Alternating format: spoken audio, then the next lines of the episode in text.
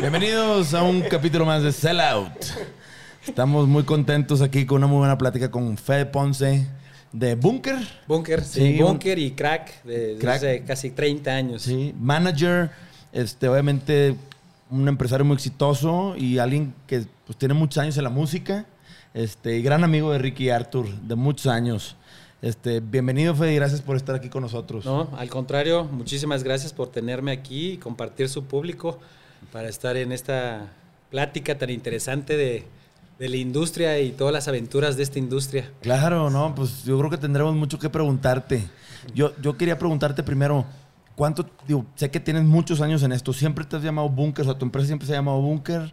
Mira, te cuento. Primero eh, empezó la empresa llamándose Crack, Crack Producciones, hasta casi el 2016, eh, perdón, el 1996. Y ahí cambié y la puse a Bunker. ¿Por qué? Porque cuando yo inicié todo esto, eh, inicié primeramente eh, er- planteando de dónde vengo, ¿no? Eh, soy publicista y cuando empecé la carrera de publicidad me invitaron a un proyecto que fue el de Alex Intec, ¿no? Y entonces en ese entonces empecé directamente a hacerle de jalacables. Yo no sabía nada de música, ni pito de música, y que si un plug, que si un no sé qué, que una consola, que un bajo que tiene cuatro cuerdas, que una guitarra tiene cinco. Y yo dije, bueno, chinga, me me gusta la música, obviamente. No sabe uno los tecnicismos de eso. Y en los cuatro años que hice la carrera, pues me, me dijeron, estábamos, estaba empezando la carrera y el hermano de, Alex me dijo, oye, pues éntrale. Te vas a divertir, vas a ganar una lanita los fines de semana, viajas, conoces gente, la chingada, que no sé qué. Y en esos cuatro años que hice la carrera, pues fui de jalacables a- a personal y luego de personal a production. Y ya estando en la producción, pues ya producía los shows de Alex, ya casi por el tercer año más o menos. Que era Alex Intec y la gente normal. Alex ¿no? Sintek y la gente normal, eh, curiosamente, eh, con Leon Chiprut y, y Michelle Rodkin, que también Arqui. Michelle... El No, es una pistola ese güey de Arki, le fue cabrón. Sí, no, Michelle, le, le- le mandamos un saludo, sí. Claro. Ahí al buen Michelle Rodkin es un súper artistazo. Es, Sí, sí, o sea, sí, claro. siguió, siguió en el- de alguna manera en, en la línea de esto, ¿no? ¿no? No en la música, pero sí estaba todo el tiempo entre música o arquitecto. Me gusta mucho la música, pero también me gusta mucho la arquitectura. Y bueno, pues ya sabes, ¿no? curiosamente, cuando estuvo dentro de la parte de Alex Sintek y, y la gente normal, no tuvo el, el tanto el boom, ¿no? Que después tuvo Alex, después de lo de sexo por y lágrimas, pero ahí ya era Alex nomás, ¿no? Entonces él ya no estaba ahí. Entonces, pero bueno, se, se- se desarrolló con eso. Y de ahí salió que ya conociera yo como production manager, pues empecé en una tocada que me vieron de Alex, me, me vieron los Fobia y, y me invitaron y me dijeron, oye cabrón, queremos que nos produzcas los shows, bla, bla, bla, etcétera, etcétera. Y de ahí me jalé, de ahí ellos me presentaron con su manager en ese entonces, que era Marusa Reyes, ¿no? De Marusa, y trabajé también ahí con Marusa durante un buen tiempo con todo lo de Fobia. Y después me hice manager. Y me hice manager un poquito empujada en que terminé mi carrera y yo también ya tenía una agencia de publicidad y ya más o menos estaba haciendo ahí con la publicidad. Y me dijeron precisamente los fobios, me dijeron, oye, ¿sabes qué? Marusa decidió en algún momento dejar cierta cantidad de grupos que en ese entonces llevaba todo el rock. La Lupita, este, Puya en Puerto Rico, o sea, un Caifanes. chingo de ca- caifanes, todo, todo, sí, la maldita, la- todos, todo el- las víctimas, todos, todo. Entonces hice mucho de esos shows, obviamente, muchísimos de esos shows para ella. Y cuando me invitan los fobios, me dicen, oye, güey, pues ya aviéntate de manager, cabrón. Pues ya, ya te aventaste a la carrera, la chingada, güey. Nos cae súper bien, eres súper recto, cabrón, es- con todo esto, pues va- vamos a darle, ¿no? Y ahí fue la invitación. Cuando me invitan ellos y me hago manager, pues también Alex Brinke dijo, oye, cabrón, si empezaste conmigo, ¿cómo vas a ser mi ma- manager? cabrón? Y entonces me hago manager ahí. Y total, pues decido ahí también decir, yo como tenía Crack Producciones era como la, la productora de alguna manera, ¿no? Y, producías eventos. pero que más o menos se quedó Jerry, tu hermano, con eso, ¿no? O sea, en esa parte. Exactamente. Y entonces ahí fue cuando también yo cambio de papel de productora manager y entonces le digo a mi hermano, pues jálate para acá, cabrón, y empieza a producir tú ahora y te dejo la estafeta de todo esto. Pero cuando dices productora de, de, de, conciertos o de eventos musicales, ¿la hacían de empresa ustedes? No. ¿Había un empresario? exactamente. ¿Ustedes producían? Nosotros producíamos, hacíamos más el papel de como sentarnos eh, con, el grupo y, tratar de... Digo, primero que nada, mucho de mi filosofía fue trabajar con gente que, a mí me gustara. O con gente que yo sintiera que había, que había vibra, ¿no? Eh, tuve esta parte también, yo creo que la fortuna, que en ningún momento... Eh, estoy muy agradecido en esa parte con mis papás y todo, que nunca tuve también la necesidad de la parte de trabajar por, por dinero. Esa es una realidad, ¿no? Entonces, eso sí te cambia, yo creo que mucho la perspectiva de las cosas. Cuando trabajas por una necesidad, dices, güey, no me puedo dar el lujo de nada, tengo que entrarle a todo, No hay margen de error. No, no hay margen de error. Cuando tú ya lo haces, tienes una estabilidad, ¿no? Sin, sin tampoco caer en, en, la parte orgullosa ni nada de eso, pero tienes una estabilidad que comes y tienes un techo, dices, bueno, ya mi perspectiva es diferente me gusta trabajar y me gusta lo que hago y me gusta compartir estas cosas con la gente que trabajo y que tiene que haber vibras y tiene que haber una serie de cosas, ¿no? Y eso yo creo que me ayudó muchísimo para, para hacerlo. Entonces nos sentábamos con el grupo y la realidad es que yo siempre he visto la parte de la música como una parte de, de divertirme. Una cosa de hacer algo para que yo diga, a ver, este es mi, mi playground, cabrón, donde me están dando chance de poder armar lo que se me pegue la gana, la locura, esto y lo otro. Y pues ya me encargaré yo de tratar de convencer ahí al artista a ver si montamos esta locura y hacemos esto y lo otro y la chingada. Y ellos ya me dirán, no, Fede, te la mamaste, sí, o no, ¿sabes qué? Oye, o cuánto cuesta este pedo y sí, ya me emocionaste y vamos a meterle, etcétera, etcétera. Entonces así, así empecé realmente, ¿no? Entonces, este, así se fue haciendo y, y era productora porque hacíamos eso, ¿no? Y, el día de hoy la estafeta esa la tiene mi hermano y es el que ahorita produce. Pero ¿de qué consiste, por ejemplo, ser un manager para la gente ahorita que, que, no sabe? Que no sabe que es, que es un manager porque muchas veces confunden, o sea, un personal manager dice, pues que yo soy el manager, ¿no? Se presenta con el manager. o, muchos casos, muchos casos. o, me explico, o sea, no sé, ¿qué, qué, qué, qué poderes... Sí tiene y qué responsabilidades tiene un, un manager. Obligación, qué responsabilidad y, también qué...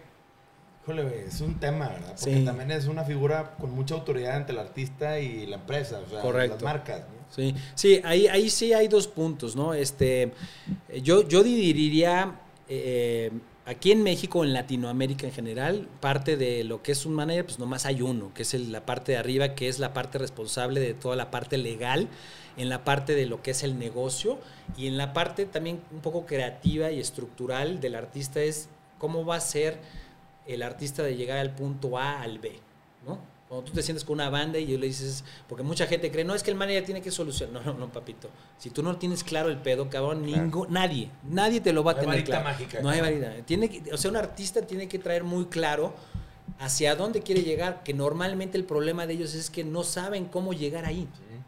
O sea, saben que quieren llegar a ese punto de allá, pero no saben el camino. Y el manager es el que traza ese camino.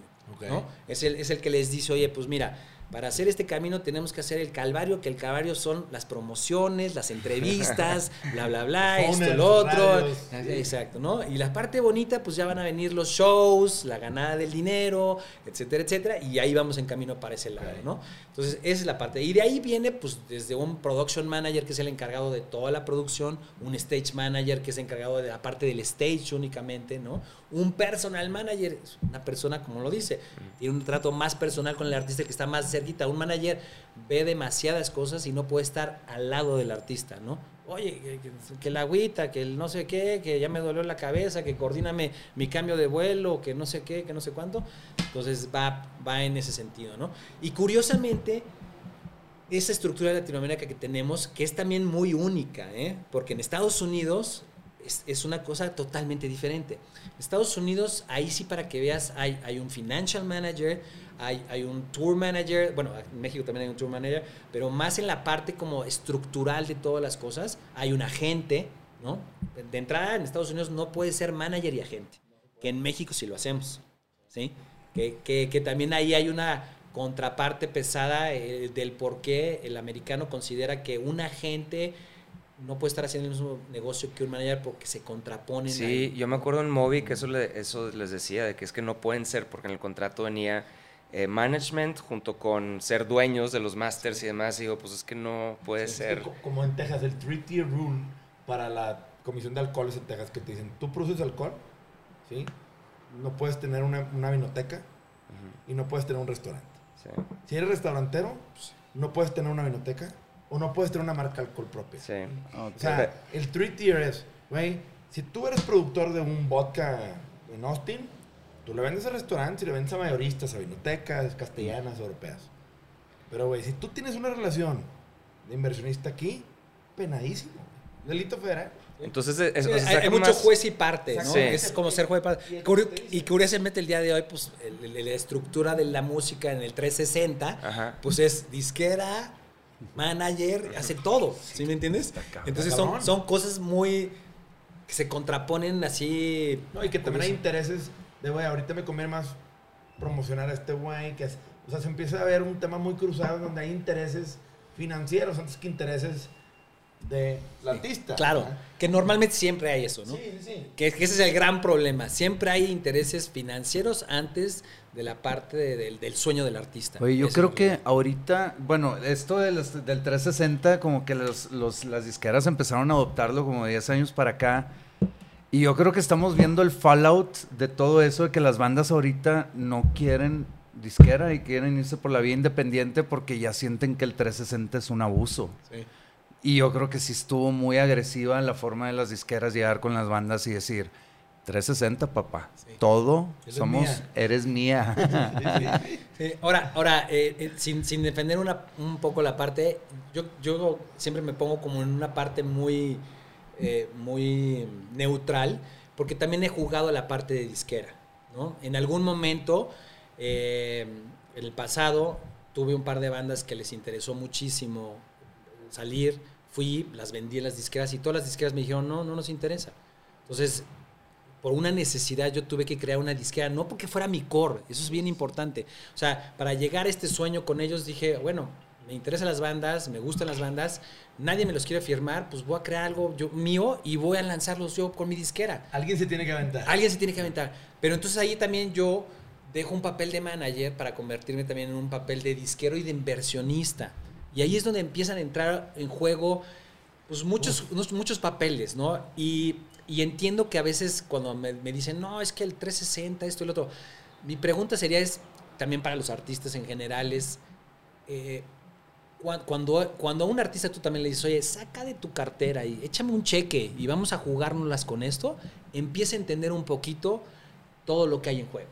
Porque cuando tú nomás eres artista y dices, échale, pongan lana, ustedes pongan lana. Oye, ¿por, qué no invierten, cabrón? ¿Por qué no creen en mí? Bueno, si tú crees tanto en ti, cabrón, métele tú de tu billete, cabrón, ¿no? Claro. Entonces, porque sabemos que más allá, ojalá fuera una industria de decir es gente talentosa y se acabó, ¿no? Es, es de todo.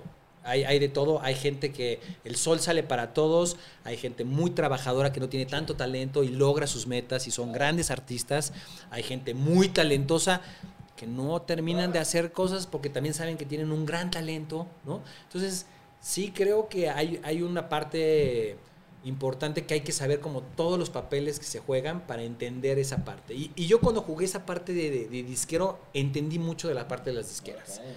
Es, es importante porque cuando tú llegas y estás invirtiendo con alguien, invirtiendo, invirtiendo, invirtiendo.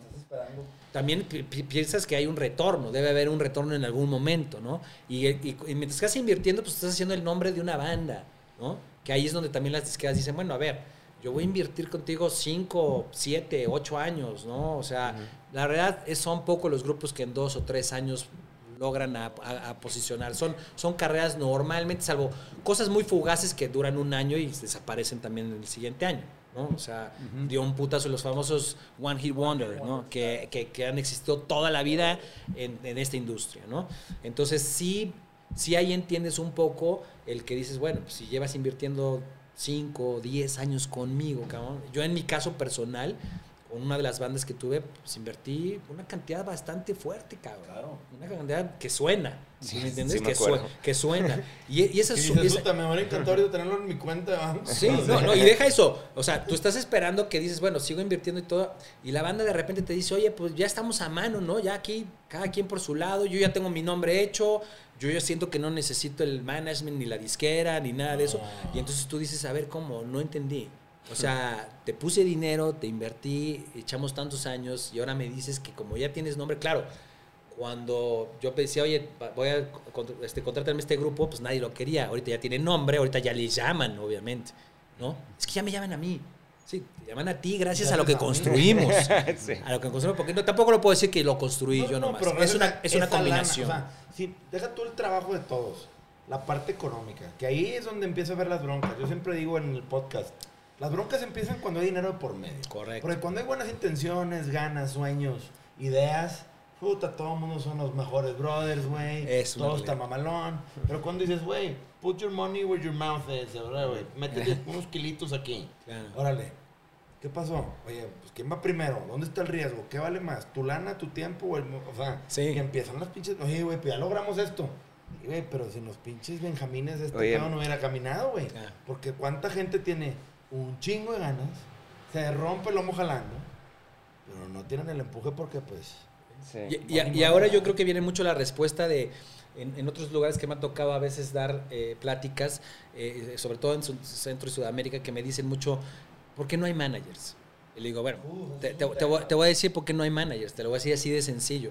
Le dije, porque imagínate que tú te dedicas a tu carrera y yo he tenido, así como los tengo aquí enfrente, amigos managers así que dicen, güey, vivieron en mi casa, cabrón, comieron de mi comida, güey. Los lancé, les puse dinero y todo. Y cuando ya hicieron el nombre, llegó otro cabrón, obviamente, que les dijo, güey, aquí hay otra lana para hacer este pedo, güey. Dejen ese cabrón, güey, y vamos a hacer esto. Que de alguna manera no, no lo juzgo, también es, es algo natural y también hay que ser. Ahora, lo que, lo que recomiendo yo siempre es tener una estructura muy sólida en lo que planteas y desde el principio saber los pros y los contras a lo que te estás metiendo. El gran problema de este negocio es que muchos navegan en este negocio durante años sin saber cómo es este negocio. Esa es la realidad. Pues que- Oye, es que soy sí. músico. Sí, tú podrás ser músico, pero no conoces nada de tu negocio, cabrón. Nada de tu negocio. Ah, eso nos pasó a nosotros, que tú te estabas riendo cuando te hablé por teléfono. Este, el, después de que Panda termina, el 2016, algo así, me echó un ba- baño de agua fría, encabronado, pero de una buena manera porque entendí del otro lado. O sea, entendía todo lo chiflado que estaba como artista porque, porque no veía, o sea, no veía de dónde venía el dinero, el esfuerzo, el esfuerzo, el trabajo de una agencia de management, de un, ¿no? Entonces eh, me vi con varios manager- managers, yo quería, quería un manager para mí, igual dije, a ver, quiero, o sea, me, me rechazaron en Universal, me dijeron, no, hombre, güey, o sea, tú, tú eres nadie, se cuenta, no le vamos a invertir, no, no, nada. Y dije, Next, chinga, aquí, necesito, aquí, next, sí. Y dije, necesito a alguien que crea en mí, cabrón. Y este, tomé como tres, cuatro juntas y te lo juro que todos decían, hijo, yo, manage- manager ya de música, fíjate que no, güey. Discúlpame, pero no, o sea, fueron buenos momentos, pero pinches artistas son bien malagradecidos. Y, y, y me, abrió, me abrió la cabeza, la cabezota, decir, sí, es cierto, cabrón, por lo mismo que dices.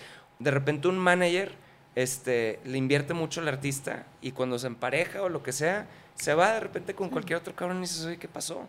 Y el artista, y también como dice el artista, pues también está buscando cómo avanzar su carrera, cabrón. O sea, ¿qué hago?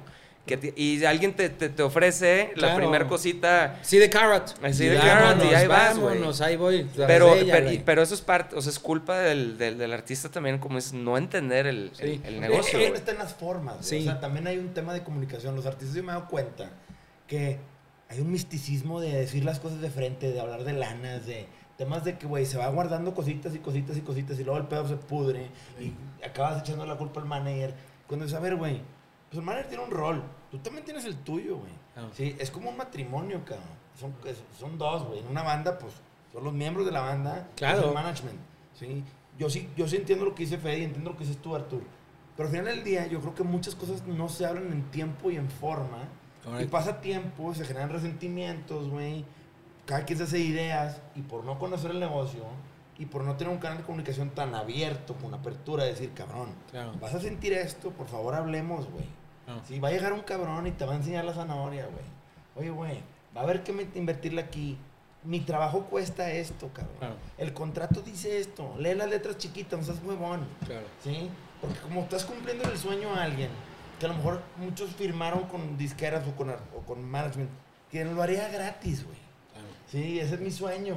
Y justo termi- terminé conociendo a Andrés, perdón, por eso, porque cuando hicimos Desierto, lo que hicimos hacer indie, ahí sí la disquera nos ofreció contrato, eh, pero pues porque creo que por el morbo, ¿no? De, de lo que no queríamos ser nosotros, de que Panda menos el, el cantante, que no, era, que no es lo que... Pero nos ayudó a ver, a ver todo desde... Por eso empezamos la tienda, de a ver, quiero, quiero ser autosuficiente Claro. con la lana y todo eso. Y empezamos a ver cómo funcionaba y de repente, oye, pues sí, pero ¿quién, ¿quién va a hacer la foto para subir a la chingada el Instagram? ¿O quién me hace un logo? o ¿Qué? Ah, cabrón, baño de agua fría otra vez. O sea, eso en la oficina es nada más, eh, ahí te encargo, ¿no? Sí. Bye. O Mándame sea, las propuestas. Sí, Ay, no me gustaron, ¿eh? Ya me mandaste tres, mándame otras tres, güey. Y, y yo- y O sea, llegamos con Andrés y, oigan, qué padre proyecto, pero pues a ver, cuesta tanto, ¿no? Ay, cabrón.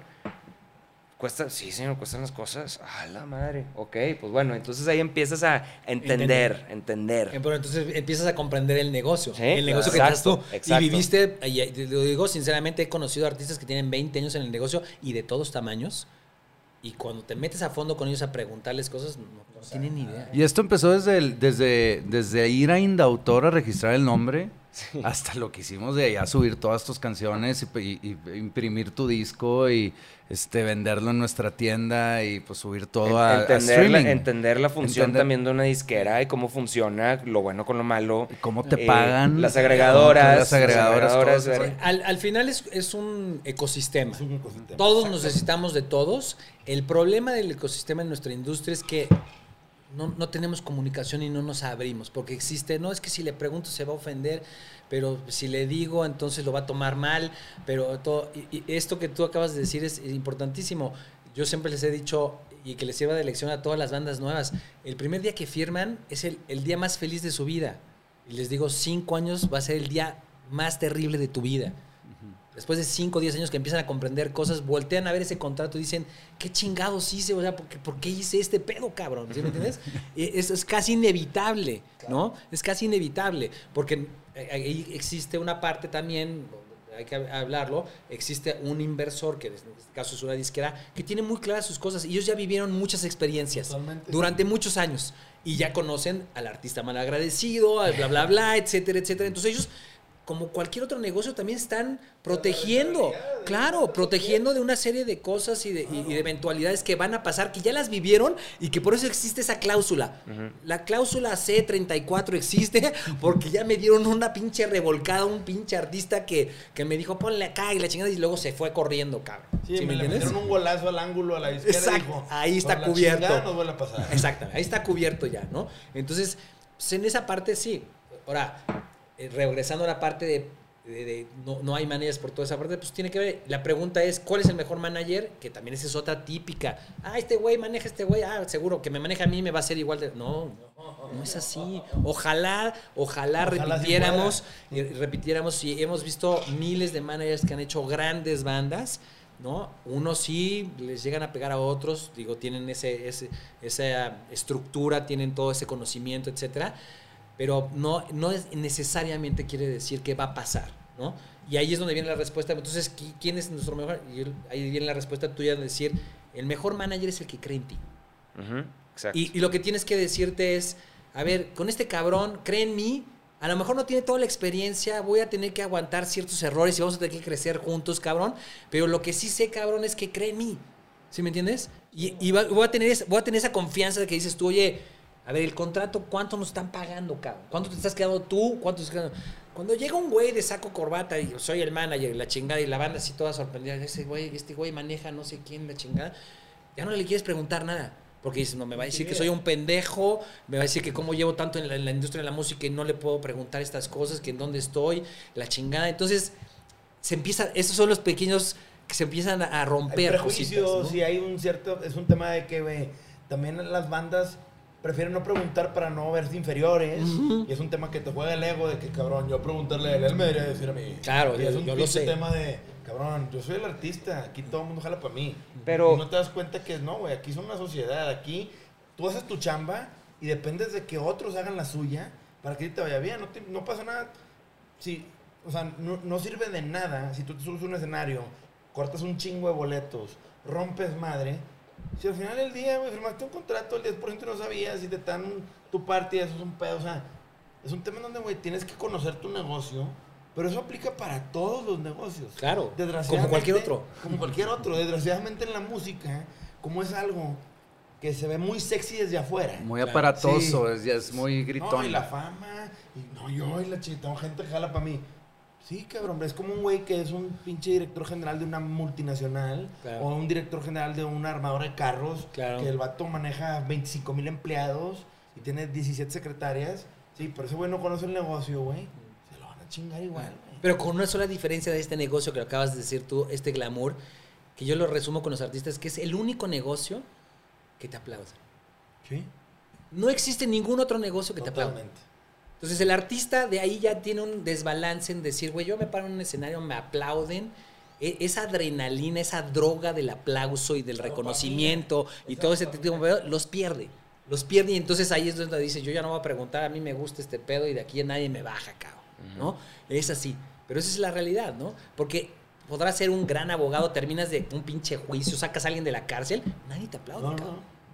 Si acaso el güey que salió te, da Te dices gracias y te das gracias, un abrazo y se acabó. Se Pero nadie te aplaude No, así, no. 20 No, no. minutos de así de, güey. Y el Auditorio Nacional lleno, las masas viejas desmayándose y la chingada. O sea, ese pedo te haces, güey, pinche peinada Lego, por apartado por el medio y la chingada. O sea, Que, que, pedo grande. que heroína ni que ocho cuartos, cabrón. Es, es la droga más fuerte que puede haber. Por eso también, yo creo que los que estamos en este negocio y que también vemos de ese lado, comprendemos también todas estas visiones. Nos toca ver todas estas partes muchas veces, ¿no? Que, que- a, mí me gusta ver esa parte y mucha gente me pregunta, oye, ¿no te hubiera gustado? Le digo, no, estoy perfecto donde estoy porque veo, mantengo mis pies en la tierra y yo también lo comprendo, somos humanos. Y yo te podría decir que a lo mejor si a mí también me paran en un auditorio nacional y todo el mundo me aplaude, güey, a lo mejor se ve al loco pinche Fede, cabrón. Porque es humano.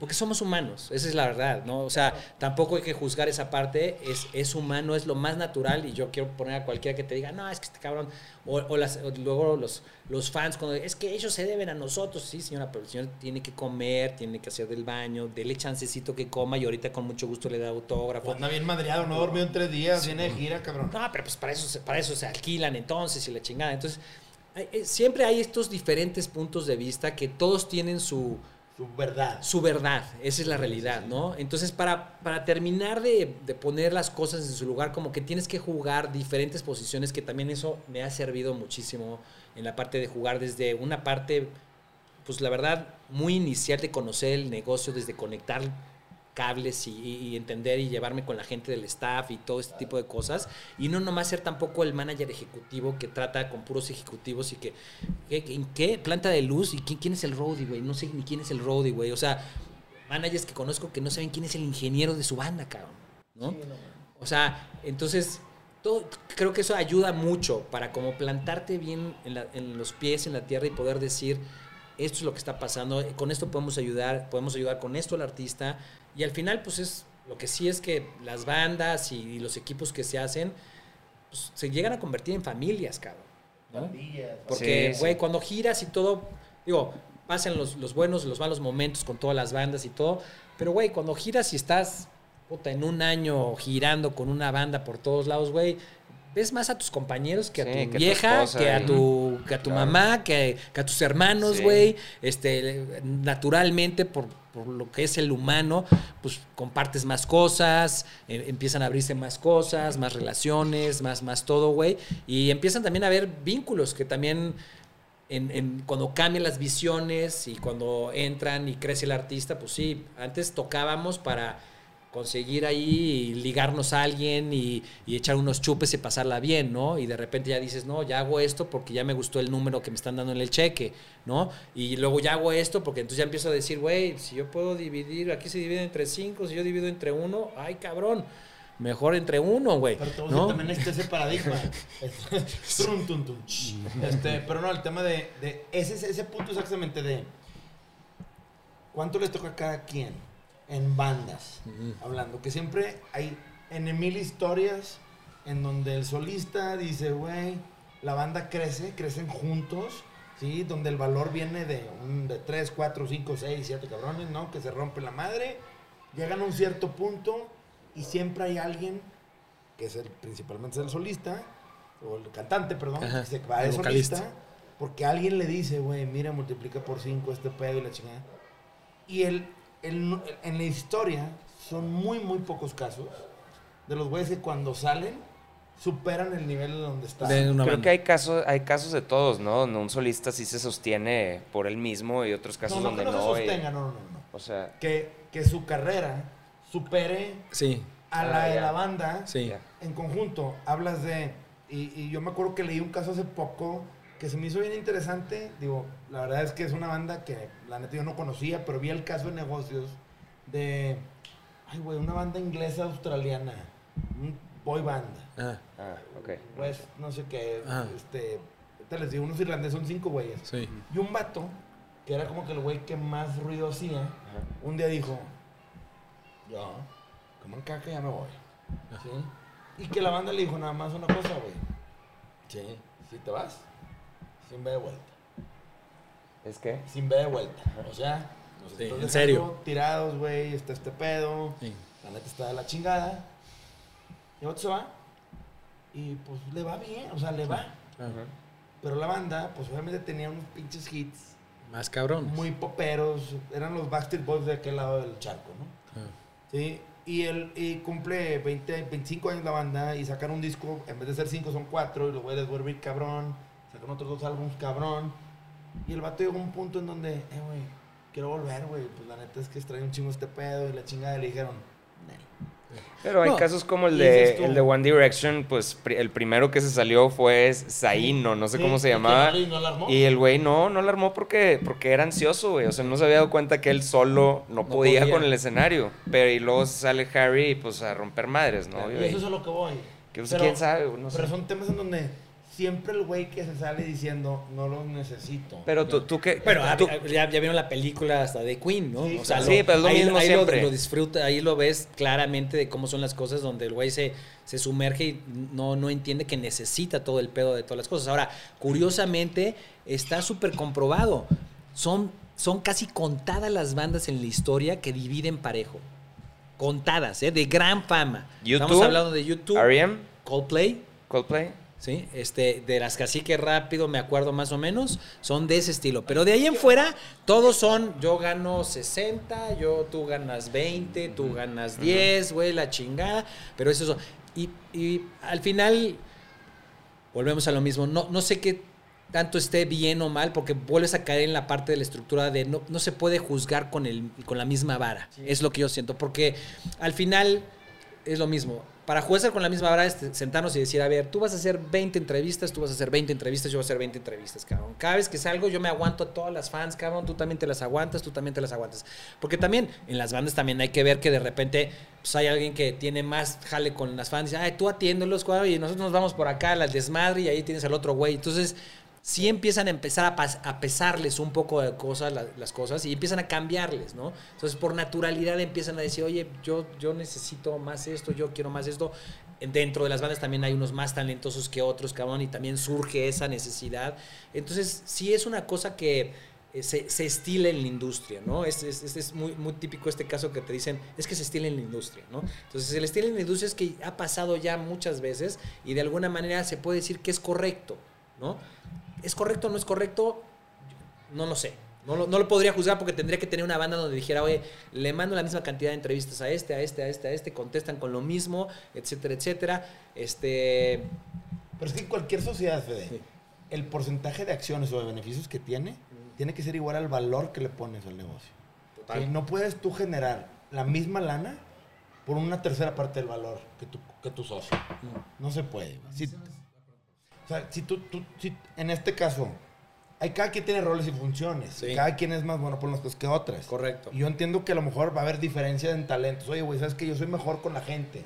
oye, güey, yo soy un cabrón que, que me entiendo más con los contratos, con las Claro. marcas, con esto. O sea, es que, güey, yo me entiendo más con los venues, yo me entiendo más con los manes. O sea, Sí. y si cada quien hace su rol, ok, güey, va a haber días que le va a tocar más chinga a uno, más chinga a otro. Pero, Pero se un equipo. Se van emparejando. Claro. Y son roles y funciones. Correcto. El pedo es que cuando un güey carga a los demás, dicen, eh, hay cuatro funciones de la banda o en la empresa, y yo hago 2.5 de las funciones, cada Claro. quien hace punto .5, y dices, madres, o sea, y, hay un- y ahí ya no importa en el escenario quién sea quién. Todo Claro. Pero hace en, en tu experiencia, ¿cómo, ha, o sea, ¿cómo has batallado? O sea, ¿cómo has más bien como resuelto esos problemas? Digo, cada banda es distinta, me imagino, pero eh, eso llega a mi otra pregunta, ¿que no man- un manager es como un manager de egos por lo mismo? O sea, como Pues que sí. tienes que administrar Es los psicólogo egos. es, también. Es, Es- es una es- realidad también, pero parte también de esta parte. eh, una banda es un negocio. Hay que entenderlo. O sea, más allá de que te, te juntes porque quieres ir a echar unas chelas y todo, va con una conceptualización de que es un negocio y como lo dijo Andrés, es una parte de decir, tenemos que tener algo construido. Y la mayoría de las veces, o casi eh, infinidad de las bandas que existen, y te estoy hablando no nomás latinas, sino a nivel mundial, iniciaron no como un negocio. ¿Sí me entiendes? Iniciaron por el cuate que se llevaban en la prepa. Yo toco, tú cantas, güey, vamos por unas chelas, chingue su madre. Nos ofrecieron esto, va- vámonos, vamos a rockear, ¿no? Y y ahí empieza. Entonces, si desde el principio o el, el- el cimiento de un edificio no lo creas para decir, vamos a hacer 10 pisos, pues es obvio que cuando se le quieras meter 20 se te va a caer, cabrón. ¿Sí me entiendes? Entonces, sí, sí, de- de- desde el inicio, y, volvemos a hacer, esto es una cosa también natural.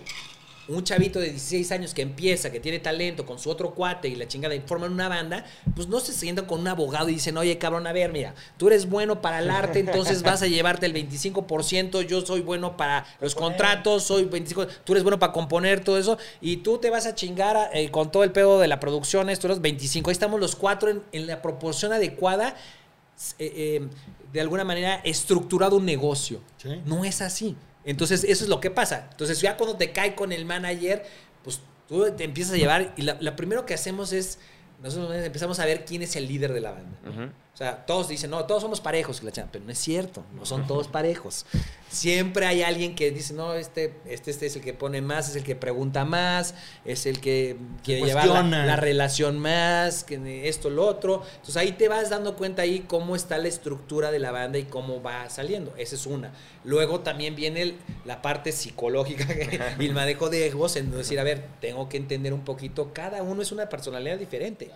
Cada uno viene. Y, en algunas bandas, pues vienen contrastes desde cuates de que tienen cierta educación hasta cuates que no tienen cierta educación. Entonces también ahí viene un choque cultural, natural de las cosas, ¿no? Donde hace falta muchos, muchos elementos, muchas herramientas, ¿no? Que a veces se van cubriendo en el camino y a veces no se van cubriendo en el camino. Entonces, sí es, es una cosa compleja, ¿no? No es una cosa sencilla ni tampoco es agarrar el libro y decir, ah, caso 32, ustedes son caso 32, ustedes son... con-". Es muy complejo, ¿no? Eh, lo, lo que sí se debe de ver es la intención, creo que siempre cuenta mucho de que todas las bandas inician con un, con un sueño, ¿no? Inician con esta ilusión de lograr esta meta, de tocar en tal lugar, de, de hacer una gira de, de cierta magnitud, de ir a tocar a cierto país, etcétera, etcétera. Y, y con esa ilusión, eh, hace ratito hablábamos hace poquito, por eso digo que es tan noble este negocio, ¿no? Es, un, es realmente un negocio noble. A lo mejor no son nobles las personas que están en todo el negocio, esa es la realidad, ¿no? Pero sí es un negocio noble, porque hay, hay muchas cosas y este negocio da de comer a muchísima gente, a muchísima gente de todos tipos, ¿no? Hasta eh, cosas colaterales que ni te podrías imaginar de alguna manera, o un artista diría, oye, yo no sabía que de lo mío depende este cuate que, no sé, por decirte algo, el, el mudancero, el de la planta de luz, cabrón, el que ni por aquí te pasa, ¿sí me entiendes? Ni, sí, ni te sí. preguntas, a veces dices, güey, ¿traemos planta o no traemos planta? No sabemos. yo nomás subo y cuando subo sé que mi guitarra suena, mi micrófono da, y pues vamos a darle, cabrón, ¿no? Pero, o sea, yo, yo me acuerdo cuando, cuando trabajamos contigo, para la gente que no sabe, eh, Fede fue manager de Panda un, un rato, ¿no? Fue unos años, ¿no? No me acuerdo qué años, Sí. pero este, me acuerdo que eras muy, eres todavía muy profesional, muy transparente, cosa que no, que no conocíamos tanto. Y, Y justo lo que hablas ahorita, o sea, me, me sacó de onda que hayas dicho que es un negocio noble. Pues es que es otra, es otro. O sea, cara, o sea a- acá de este lado es, el, es un negocio de bandidos. es un negocio de bandidos. O sea, el, el artista lo dice de esa manera, güey. Es, es un pinche negocio de bandidos, cabrón. Porque he tenido gente conocida que hace un festival que me dice, no, llegó el, llegó el manager de no sé quién y managers de, de agencias en las gringas. De que vino a, a- a sacarme, o sea, porque fue sacarme dinero en efectivo, porque si no el artista no se sube, cabrón. Ah. ¿Sabes? O sea, cosas desde ese tipo. Entonces, eh, por ejemplo, toda esta, toda esta parte, si la haces de una manera profesional y transparente, donde llegas a conocer el negocio, creo que, creo, creo que es, algo, es algo bueno, o sea, algo que esté bien hecho. Nosotros es lo que estamos tratando de hacer con la tienda, de decir, a ver, queremos hacer el merch oficial, ser el merch oficial de una banda y que se reconozca, hacerlo bien, o sea, hacerlo de una manera bien que no sea el- este o sea, el, el pirata hace mejor merch que tú y la gente se lo compra el pirata y luego te quejas y digo, es que es un pinche negocio de bandidos. Pues yo por pendejo porque no me no me este Involucré. no me Sí. involucré y, y- y no me asesoré y no hice mi propio mi, mi trabajo, cabrón, Claro. ¿sabes? Y no me lo va a resolver el manager tampoco, Claro. ¿sabes? Porque el artista también es como, manager, hazme todo. Pues, cabrón, ¿Qué tampoco. significa tampoco eso, se trata de eso, Sí. güey. ¿Y tú qué opinas, por ejemplo, del negocio de la merch en México? Eh, eh, es, es- años de experiencia. Pues mira, eh, definitivamente el, el merch en, en, otro- en otros países es un, es un asset más de, de la industria y del- del músico, obviamente muy importante, si no es que de los más importantes, la realidad, ¿no? Eh, en, en México vuelves a entrar otra vez en una, en una situación complicada de entender pues, las, le- las leyes que tenemos, ¿no? Es, es- es increíble que tú estés en un auditorio nacional y tengas a 80 mil piratas que sabes que es, es mercancía pirata. ¿no? O sea, la- es chistoso cuando las bandas americanas de repente llegan a un auditorio nacional y sale el, el manager o el production manager o alguien y dicen, oye, están todas nuestras camisas ahí, cabrón, con el logo de nosotros, con las caras de nosotros y no vamos a tener ni un peso de esto, cabrón, ¿no? Y, y- y, entonces van, van con, el, con el promotor, ¿no? Con el, el promotor más grande de México. Oye, güey, ¿cómo, cómo, cómo está pasando esto? No, no, no puedo hacer, no puedo hacer nada. Este, este es, es una mafia, cabrón. Este es un pedo de una mafia, ¿no? Entonces, mira, yo, yo no, no, no me metería en, en un pedo tan delicado de, de- de señalar cosas, pero, pero sí, la realidad es que mafia, eh, volvemos a la parte. Ahí, ahí viene la parte de decir que este negocio es muy noble y no todos los que trabajan en este negocio son tan nobles. Ajá. Porque pues la realidad pues, sería una cosa muy sencilla, ¿no? Si todo está regulado por leyes y por cosas, pues deberías decir, güey, es así. Si no tienes un papel o no tienes un registro de marca, ¿no? Sí, sí, sí, que sí. es que esto vale a nivel mundial, un copyright, lo que se llama el copyright. Si no tienes eso, no tienes derecho a estar explotando la imagen de alguien, el logotipo de alguien o la cosa de alguien. ¿Sí me Y te voy a entiendes? explicar, nosotros cuando abrimos Negro Pasión fue exactamente eso. Yo los primeros contratos que hice, en yo, yo opero Negro Pasión, yo estoy igual que tú, soy publicista, marquetero de profesión, tengo 15 años con una agencia de marketing, aquí en Ciudad de México, en Monterrey, y cuando me toca hacer el primer video, el primer sencillo de Desierto, y entro como socio con Ricky y Arturo a la plataforma, el primer contrato que hice fue con ellos dos. Les dije, a ver, ustedes están vendiendo mercancía de solistas, de su nueva banda. Sí, después con Panda les dije, a ver, güey, vamos a pagar regalías así, vamos a hacer este tema bien, vamos a firmar contratos, pero ¿quién es el dueño de la marca?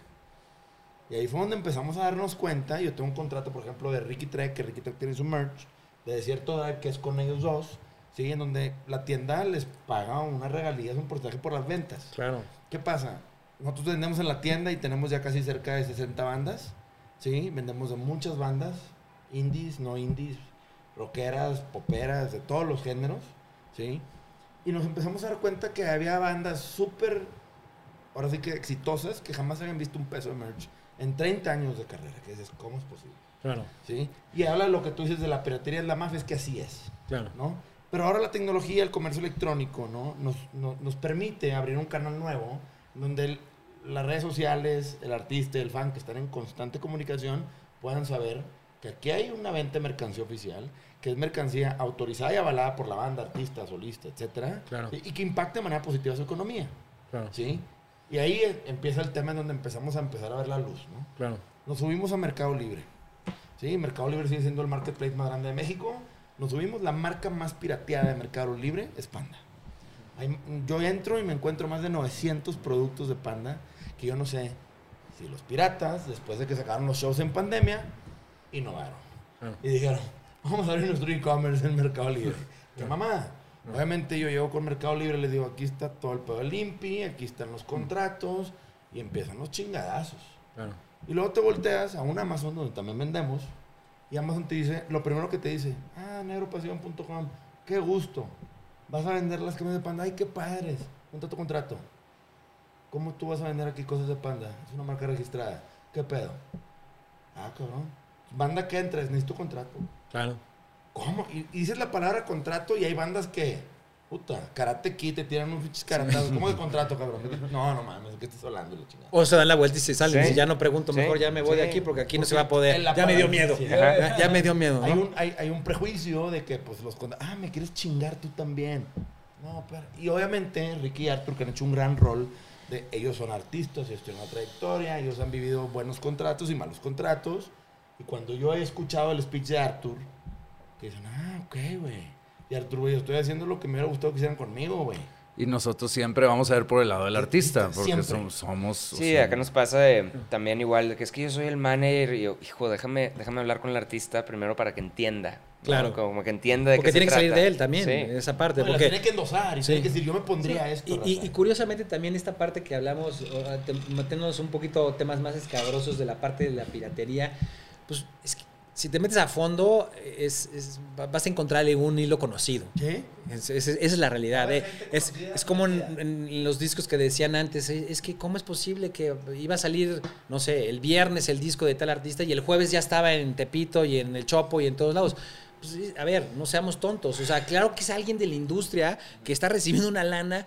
por- porque, claro que hay una fuga, ¿no? Y, y como en todas las cuestiones de, de seguridad y de todas las cosas, hay un factor muy importante que es el factor humano. que, que- que ese, que ese- que ese es el factor La más nobleza. corrompible, más corrompible que hay desgraciadamente, es el humano.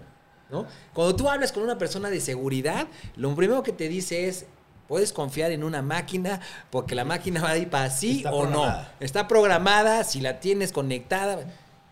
Con un humano, deja ver. Todo de- puede pasar. de qué humor se va a levantar, qué, qué- qué ambiciones tiene, qué cosas tiene. Entonces te cambia todo el, todo el aspecto. No, y si lo ¿no? conoces y es amigo de tu carnal, eh, güey, También. ponte la del Puebla, güey. ¿qué Y, y eso, entonces eso fue, yo creo que eso fue una parte donde hicieron infinidad de dinero mucha gente que estaba dentro de la misma industria, ¿no? Que por debajo del agua se sacaba cosas. Imagínate nomás el, o sea, el- el- la, la cantidad en, en aquellas épocas cuando hacían este tipo de cosas, o sea, te estás saltando al fisco, te estás saltando a toda la estructura, ¿sí me entiendes?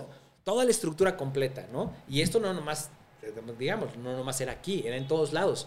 Oías historias de cuates de, de- de- de que en Brasil el presidente de no sé qué compañía lo agarraron, que fue el que le vendió el, el máster a no sé quién y hizo no sé cuántos millones que tú decías, güey, pues ahí está el factor humano. Ahí está el factor humano. Pero te ves en Estados Unidos y ahí no pasa el tema de la piratería. No. Todo el mundo tiene un precio.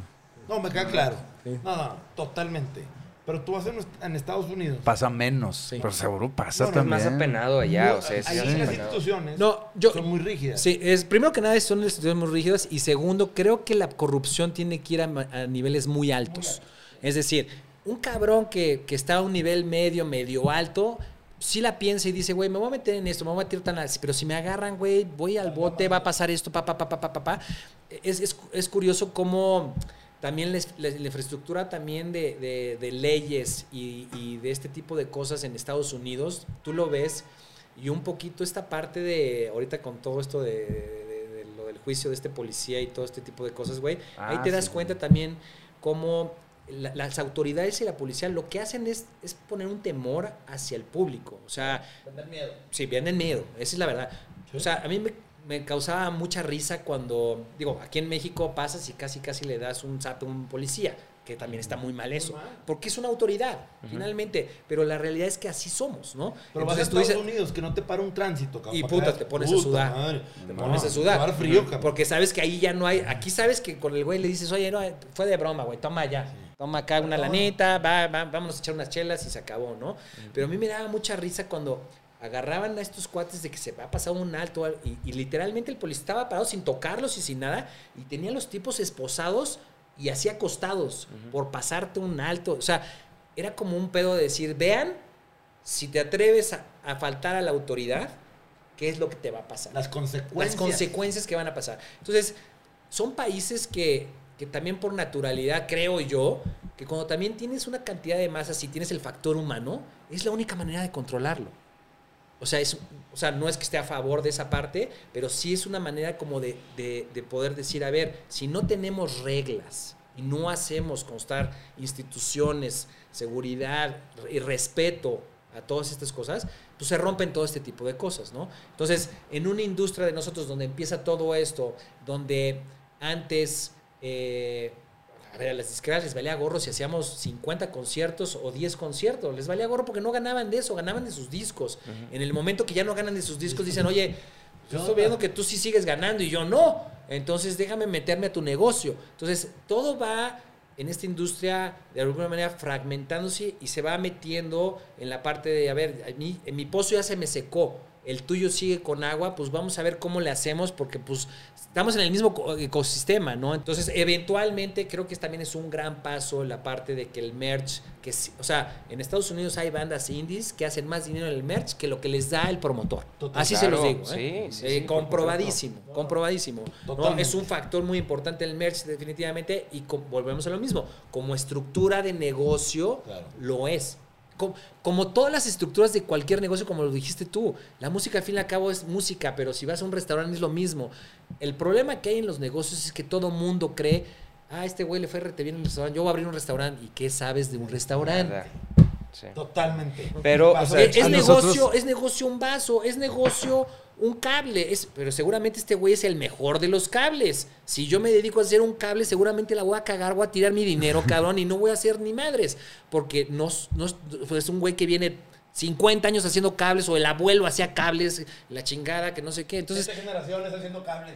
ah, negocios, les digo a la gente, negocios, todos son negocios. Zapateros de zapatos. A nosotros nos ha tocado bandas que nos dicen, no, pues no quiero firmar contigo porque yo voy a hacer mi propia tienda para vender mi merch. Es de que, güey, dale, ok, dale. Este, Debe habla- decir, hablamos en seis ve- meses. Exactamente, no, en seis meses. En cinco años te vuelvo a ver a ver si hiciste algo en Sí, cinco no, años. siempre les aconsejamos de que, mira, te recomiendo, vente con nosotros y empiézala. Claro. Empiézala tú por tu lado. Cuando la tengas lista, nos dices y nosotros con gusto rescindimos el contrato y ya te vas tú solo.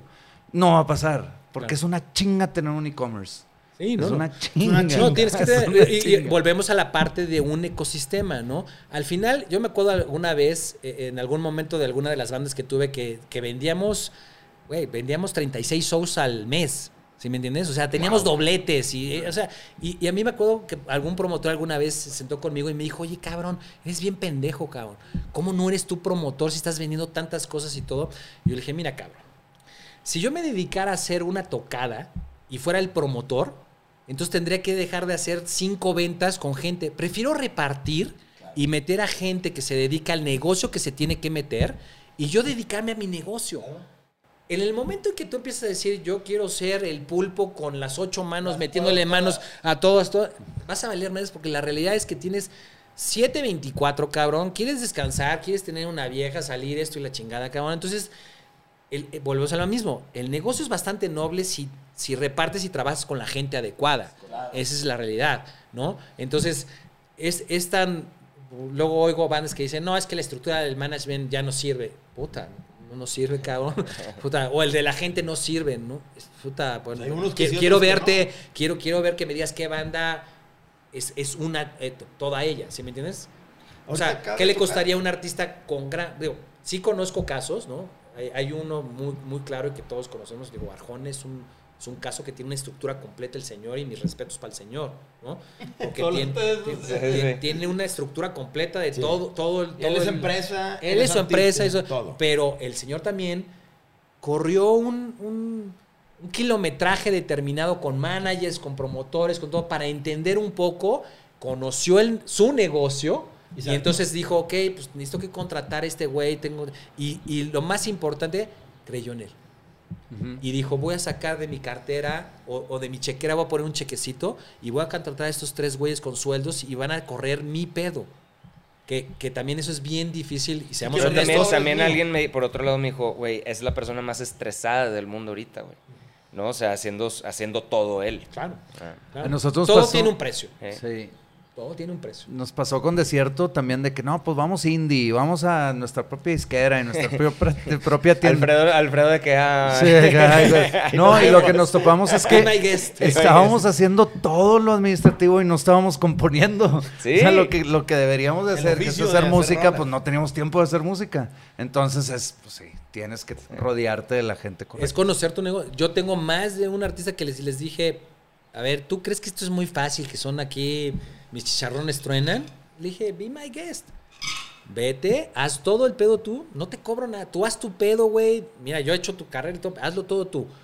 Y, y, o sea, literalmente dos años después regresan y dije, güey, hice un disco, ya me di cuenta, güey, ¿cómo le hacemos para trabajar en equipo y cómo hacemos este pedo? Es complicado. Es, Es una dosis de realidad, es un ubicatex que tienes que vivirlo para darte cuenta. Claro. ¿sí? Pero ahorita que dices, te digo, a mí me llama mucho la atención. Digo, obviamente, tú que tienes toda la experiencia y yo he escuchado grandes cosas de ti, de tu empresa. Hoy, hoy, hoy sigues tú todavía empujando en la estructura de management. Sí, Sí, me- me- porque- yo, yo sigo creyendo en la estructura del management, obviamente. Eh, se- sería eh, un poquito darme puñaladas yo de alguna manera. Yo sí tengo que decir, yo estoy muy agradecido con la industria. Eh, creo que no le debo nada ni me deben nada, ¿no?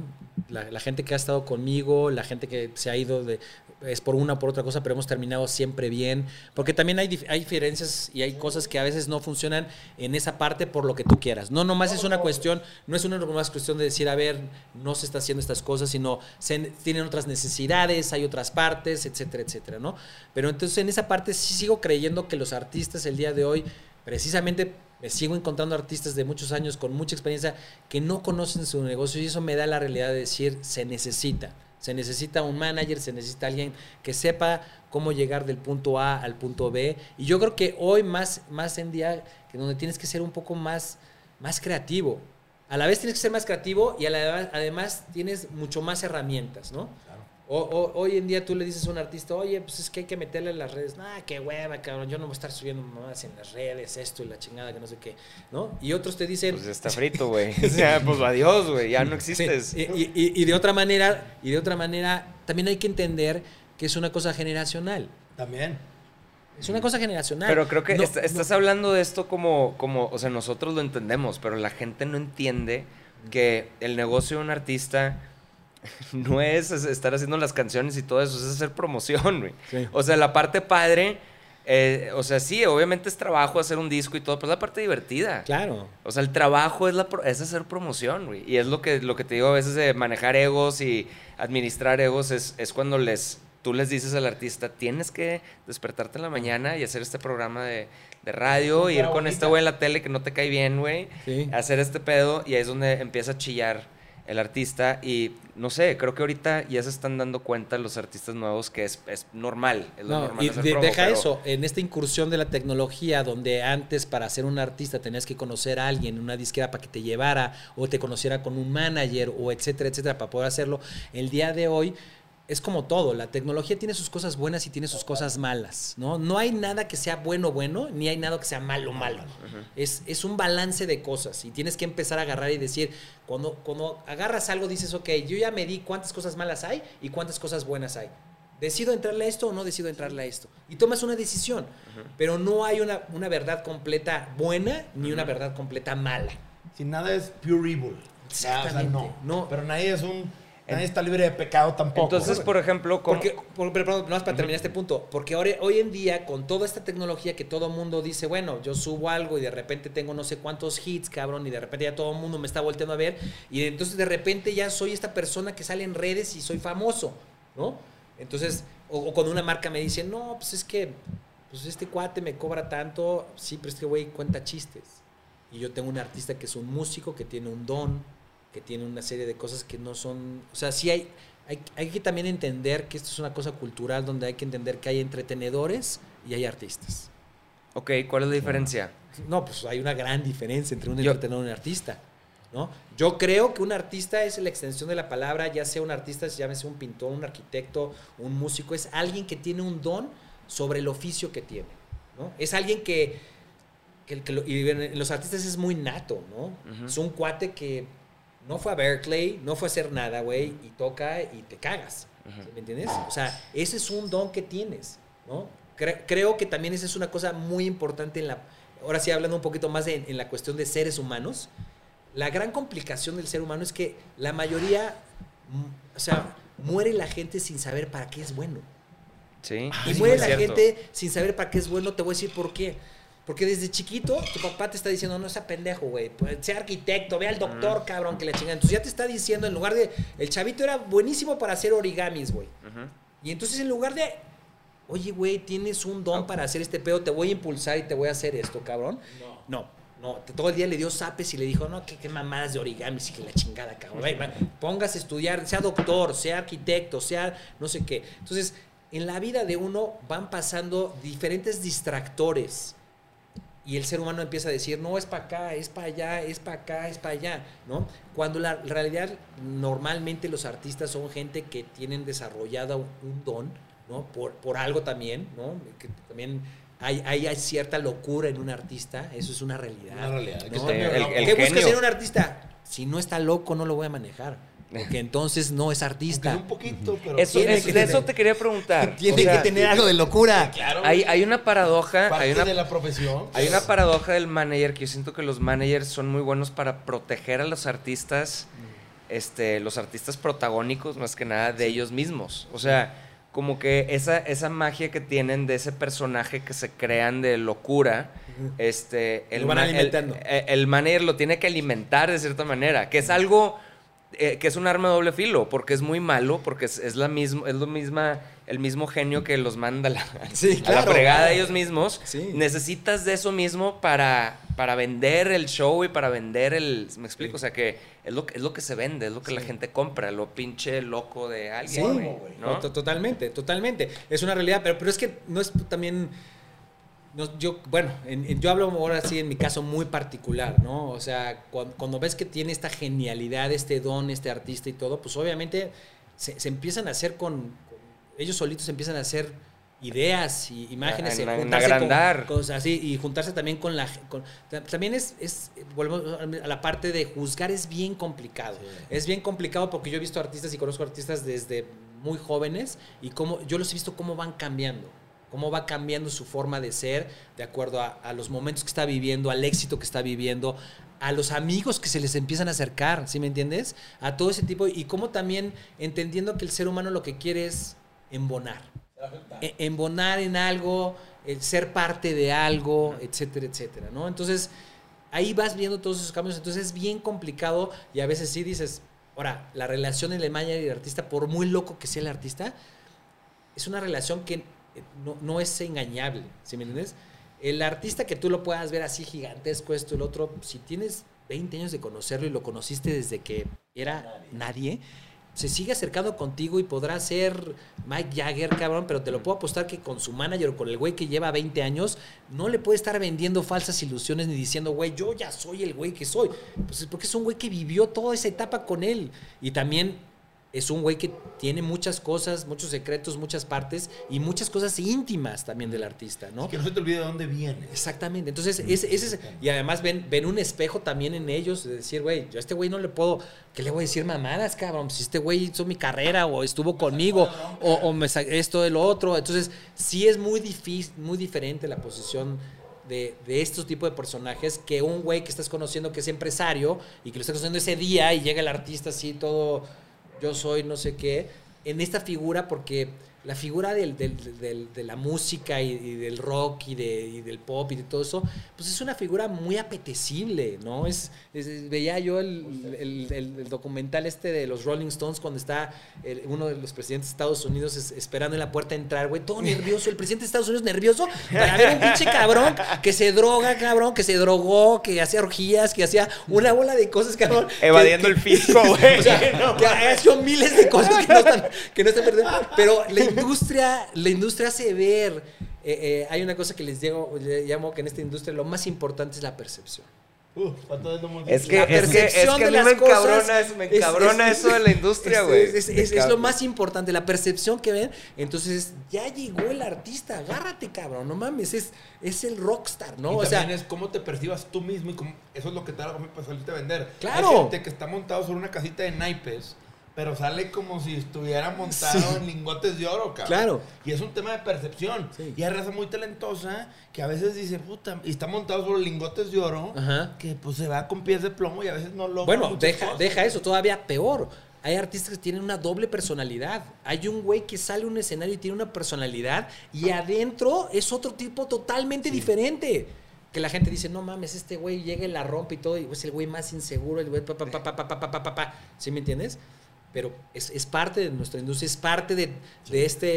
De este todo, Sí, este- de este todo sí, que, es, claro. que, que también es también es algo fascinante, la verdad, ¿no? Si te pones a verlo, cuando la gente me pregunta, pues claro que, claro que estoy agradecido con mi negocio de haber visto tantos casos, tantas bandas, güey, cosas buenas, cosas hasta a veces que lo toma uno como, como reto y decir, bueno, eh, sacar esto, ayudar, ¿no? A ver qué se puede ayudar con esto y todo, ¿no? Digo, yo me acuerdo en la parte de ustedes, güey, lo saqué de lo de, de la disquera que tenían, todo eso, me acuerdo que le decía a Pepe, oye, Pepe, pásame el, el contrato. No, no te lo voy a pasar porque, güey, firmamos una cosa que es de locos, cabrón. Digo, a ver, no puedo ayudar. Hasta pena me da que lo veas. Exactamente. Hasta pena, hasta pena me da que lo veas porque, porque pues sí, o sea, está cabrón lo que firmamos. Bien Dije, y, yo le- Sí, y- la 18. contestación, y mira que es abogado, ¿eh? Sí, sí, y, sí. y- y- y, este, la contestación mía fue, es, mira, aquí no importa quién está bien o quién está mal. Desgraciadamente así es la vida. No importa quién está bien y quién está mal. Si tienes un buen abogado y tienes una buena estrategia, la vas a ganar. Sí. Vamos por esa. Sí. Vamos por esa. Y salieron. Sí. Y salieron. Terminamos saliendo. A, a- a- a- a lo Pero, mejor pero- algo de lo que me puedo sentir orgulloso que hice con Panda es que lo saqué de ese contrato. Yo me acuerdo, me ¿No? acuerdo. De hecho, algo se hizo así- justicia, algo se hizo así te quería justicia. preguntar de, o sea, cuando llegamos contigo, ¿qué piezas, o sea, cómo viste la estructura de, pues, la banda que era en, aquel entonces? O sea, como que obviamente tuviste ya a través de los años, o sea, ¿qué, qué veías que faltaba? ¿Qué veías que, no sé, como que ¿Qué tú pues ya en tu experiencia... Pues nosotros veníamos por dentro, entonces no sabíamos qué pedo, pero, Ah. o sea, ¿qué Pues- veías tú? Pues mira, de- definitivamente eh, eh, yo veía una banda que tenía, que era, un, que era un fenómeno, esa es la verdad, era un fenómeno, tenía ahí una, una situación donde eh, repetía la parte de tener un vocalista que no es el que tiene la mejor voz, ¿no? ¿Sí me entiendes? Ni, ni, ni, ni siquiera algo semejante que pudiera decir que es, es buena voz, es, es- es muy de Pepe, ¿no? Pero es, es su estilo, ¿no? Que también lo hacía único. Ojo, que también este tipo de cosas Y es, se apropió de eso. Sí, que, que- que también eso es importante y que a veces eso es lo que hace y define a un Claro. artista, a una Claro, banda, etcétera, etcétera. Porque la gente dice, no, este. A veces cuando vienen y me dicen, güey, cantas muy bien, sí cantas muy bien, pero como tú, debe haber millones que cantan muy bien. Yo lo que necesito es algo que, que, me, que me sacudo, que me diga, güey, Que ¿qué pedo con rompa, que rompa Que rompa, el- es que sí, que se, se- Disruptivo, sí, que sea disruptivo, y, que- y que digas, este rompió el molde. O sea, le estamos tirando esto. Entonces, por, por- por ese lado tenías esa parte. Traías toda, toda esta historia y toda esta, eh, este, eh, que- ¿cómo digamos? Este, este estigma que tiene también, que, que afortunadamente creo que se ha ido con el tiempo y con las nuevas bandas cambiando este estigma de perteneces o no perteneces, ¿no? E- ¿Eres de, los rockeros o no eres de los rockeros? ¿Estás aceptado, estás avalado por los rockeros o no estás avalado por los rockeros? ¿No? Que digo, ahí es donde aplicamos el sol sale para todo. No, claro. O sea, sal- sal para- es suficiente para todos. Si hacemos nuestro trabajo y no nos metemos con nadie, no tenemos por qué estar metiendo la cuchara en la sopa del otro. Dediquemos a nuestra sopa, ¿no? Entonces, había esa parte también que traían eh, ese lado. Traían también este, este lado en, en estructura como que lo, lo sabían, pero no lo sabían nada. Yo, yo me, he topado en mil cantidad de veces con la puerta. Y eso nomás lo que habla es que vas a llegar literalmente en algún momento al éxito. Porque estás intentando, intentando, intentando, intentando, El problema es, no, no lo hago porque no es que no va a resultar. No, porque no va a salir. No es que no es, no es que... Si no intentas, intentas, intentas, y en general para todas las industrias, si no estás pegue, pegue, pegue, sí, hay que ser muy necios. Y cualquier güey que, o sea, Steve Jobs, cualquiera que hables realmente con él, te va a decir, güey, no le tengan miedo al fracaso. El fracaso es una herramienta muy importante para el éxito. es la Es la antesala. Claro. Sí, Hiciste o- esto, esto, esto, esto, y ya llego a mi plan maestro, cabrón, después de haberla cagado 80 mil veces, cabrón. Pero llegas al plan maestro. El Pero- güey que no hace ese proceso, todos No son hace- procesos, no va a llegar a eso. Nadie, na- na- no es un billete de lotería. Compras un número y, güey, me gané la lotería, soy millonario. No, Sí, yo creo que... esos son este, sueños. La, la- la gente exitosa y que, y que se mueve muy bien en su ambiente, como pinche Neo en The Matrix, ¿sabes? O sea, Sí. tiene todo muy leído, que eso es como un Fede en su industria, como un Andrés, este pinche Highlander, Sí. a ver, es gente que entiende muy bien eso, ¿no? Que es como... eh, yo que me frustro mucho con las cosas, Andrés, hasta se, se saca de onda, ¿no? O sea, Sí. es como, relájate, relájate, no pasa nada, o sea, no, no va a pasar nada. Mañana es otro día, el día está lleno de... Pero lo saben, o sea, está como ya muy en, en su sangre. Es que Eso. te digo una cosa, a mí mi abuelo una vez me dijo, me dijo, ¿tú sabes qué hay detrás del miedo? Billete. Ay, güey. Pues sí. Es que sí, "Ya o sea, sabes que nadie le entra. de, de una manera Pinches chiquita, culos, este, para mí Panda me Sí, cambió güey. la vida y, y, pues era lo que menos quería hacer, era pararme en un escenario porque la persona más introvertida del mundo estaba haciendo pipí, güey. Recuerdo la primera vez que tocamos en Los Ángeles, una chavita me, me dijo de que estás nervioso, ¿verdad? Y yo así que le quería mentar la madre porque me dijo la verdad, estaba culiadísimo.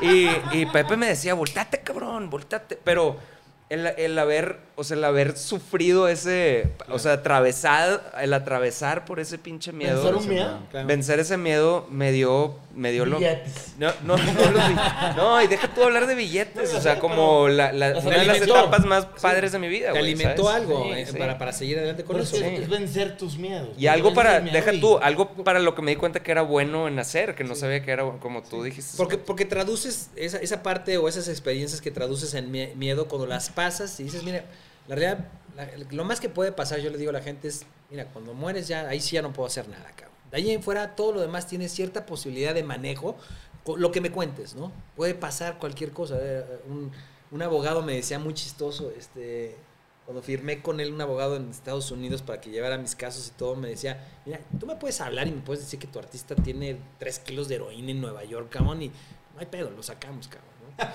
No hay pedo, lo, lo vamos a sacar, cabrón. Todo es posible, cabrón, Claro, todo se puede hacer. How big is your de- wallet, cabrón, y, y lo vamos a hacer. Sale cabrón, porque ¿no? sale. Sale porque sale, cabrón, ¿no? Ese es el pedo, ¿no? Y lo único que me dijo, pero sí hay una cosa que te- sí te tengo que meter temor, cabrón, ¿no? Hay solamente una cosa que tienes que respetar aquí en este país, ¿no? Y me dijo, si me hablas y me dices que te está contactando el IRS, güey. el fisco, vales madre. Güey. Oye, ¿cómo me acuerdo? Con ¿Cómo el tío me- Sam no se juega, No se cabrón. De juega. ahí en fuera juega con todo lo demás.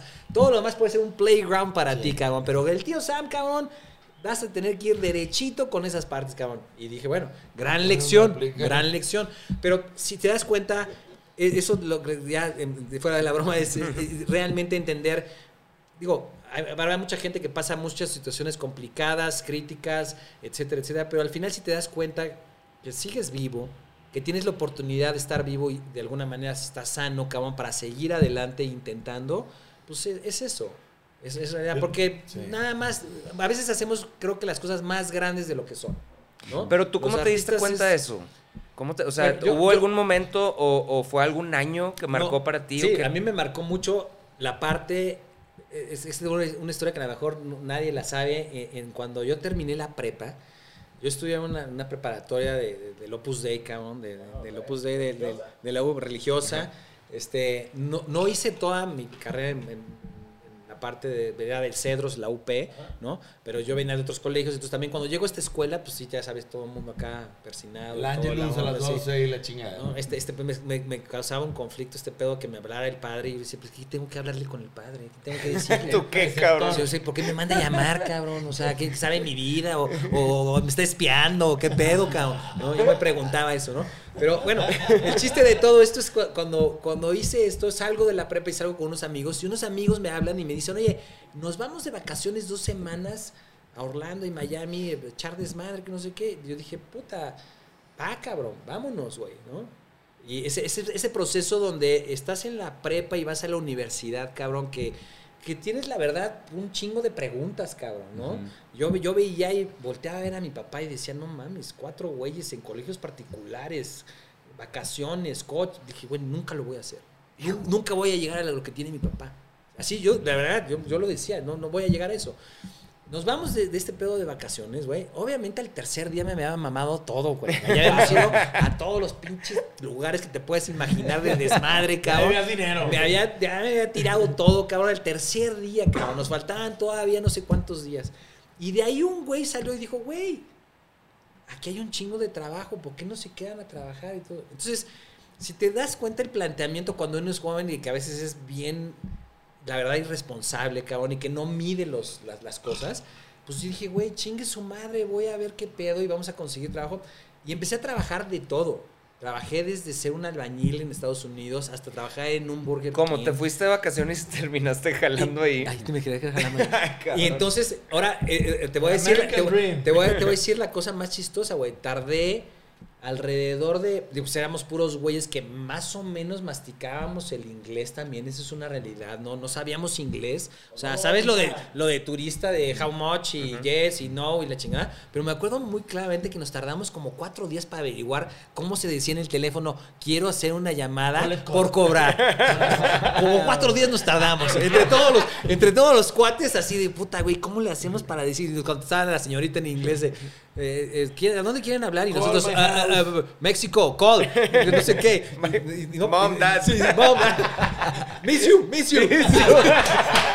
Entonces, este, la, la Por verdad. favor, sí. dinero. Entonces, ese, ese, ese viaje para mí fue, fue digo, los siguientes fueron, me quedé dos años allá trabajando No y, y luego me fui a Europa, igual, así, tuve una novia y dije, la voy a seguir y me fui a Europa y me fui un año a vivir en Inglaterra. Entonces, este pedo de romper el miedo, o sea, imagínate, cabrón, salir de tu casa, cabrón, a esa edad donde dices, no voy a hacer nada de mi puta vida, cabrón, no, no tengo nada, güey, y empezar a enfrentarte a, a responsabilidades, a ganar tu dinero en otro país, en otro pedo, eso yo creo que fue lo que me forzó a decir, güey, güey, lo más que puede pasar, cabrón, es que me regrese a mi casa, cabrón, Ajá. y de ahí no pasa, Sí. cabrón. Entonces Y- morir, ¿no? Exactamente.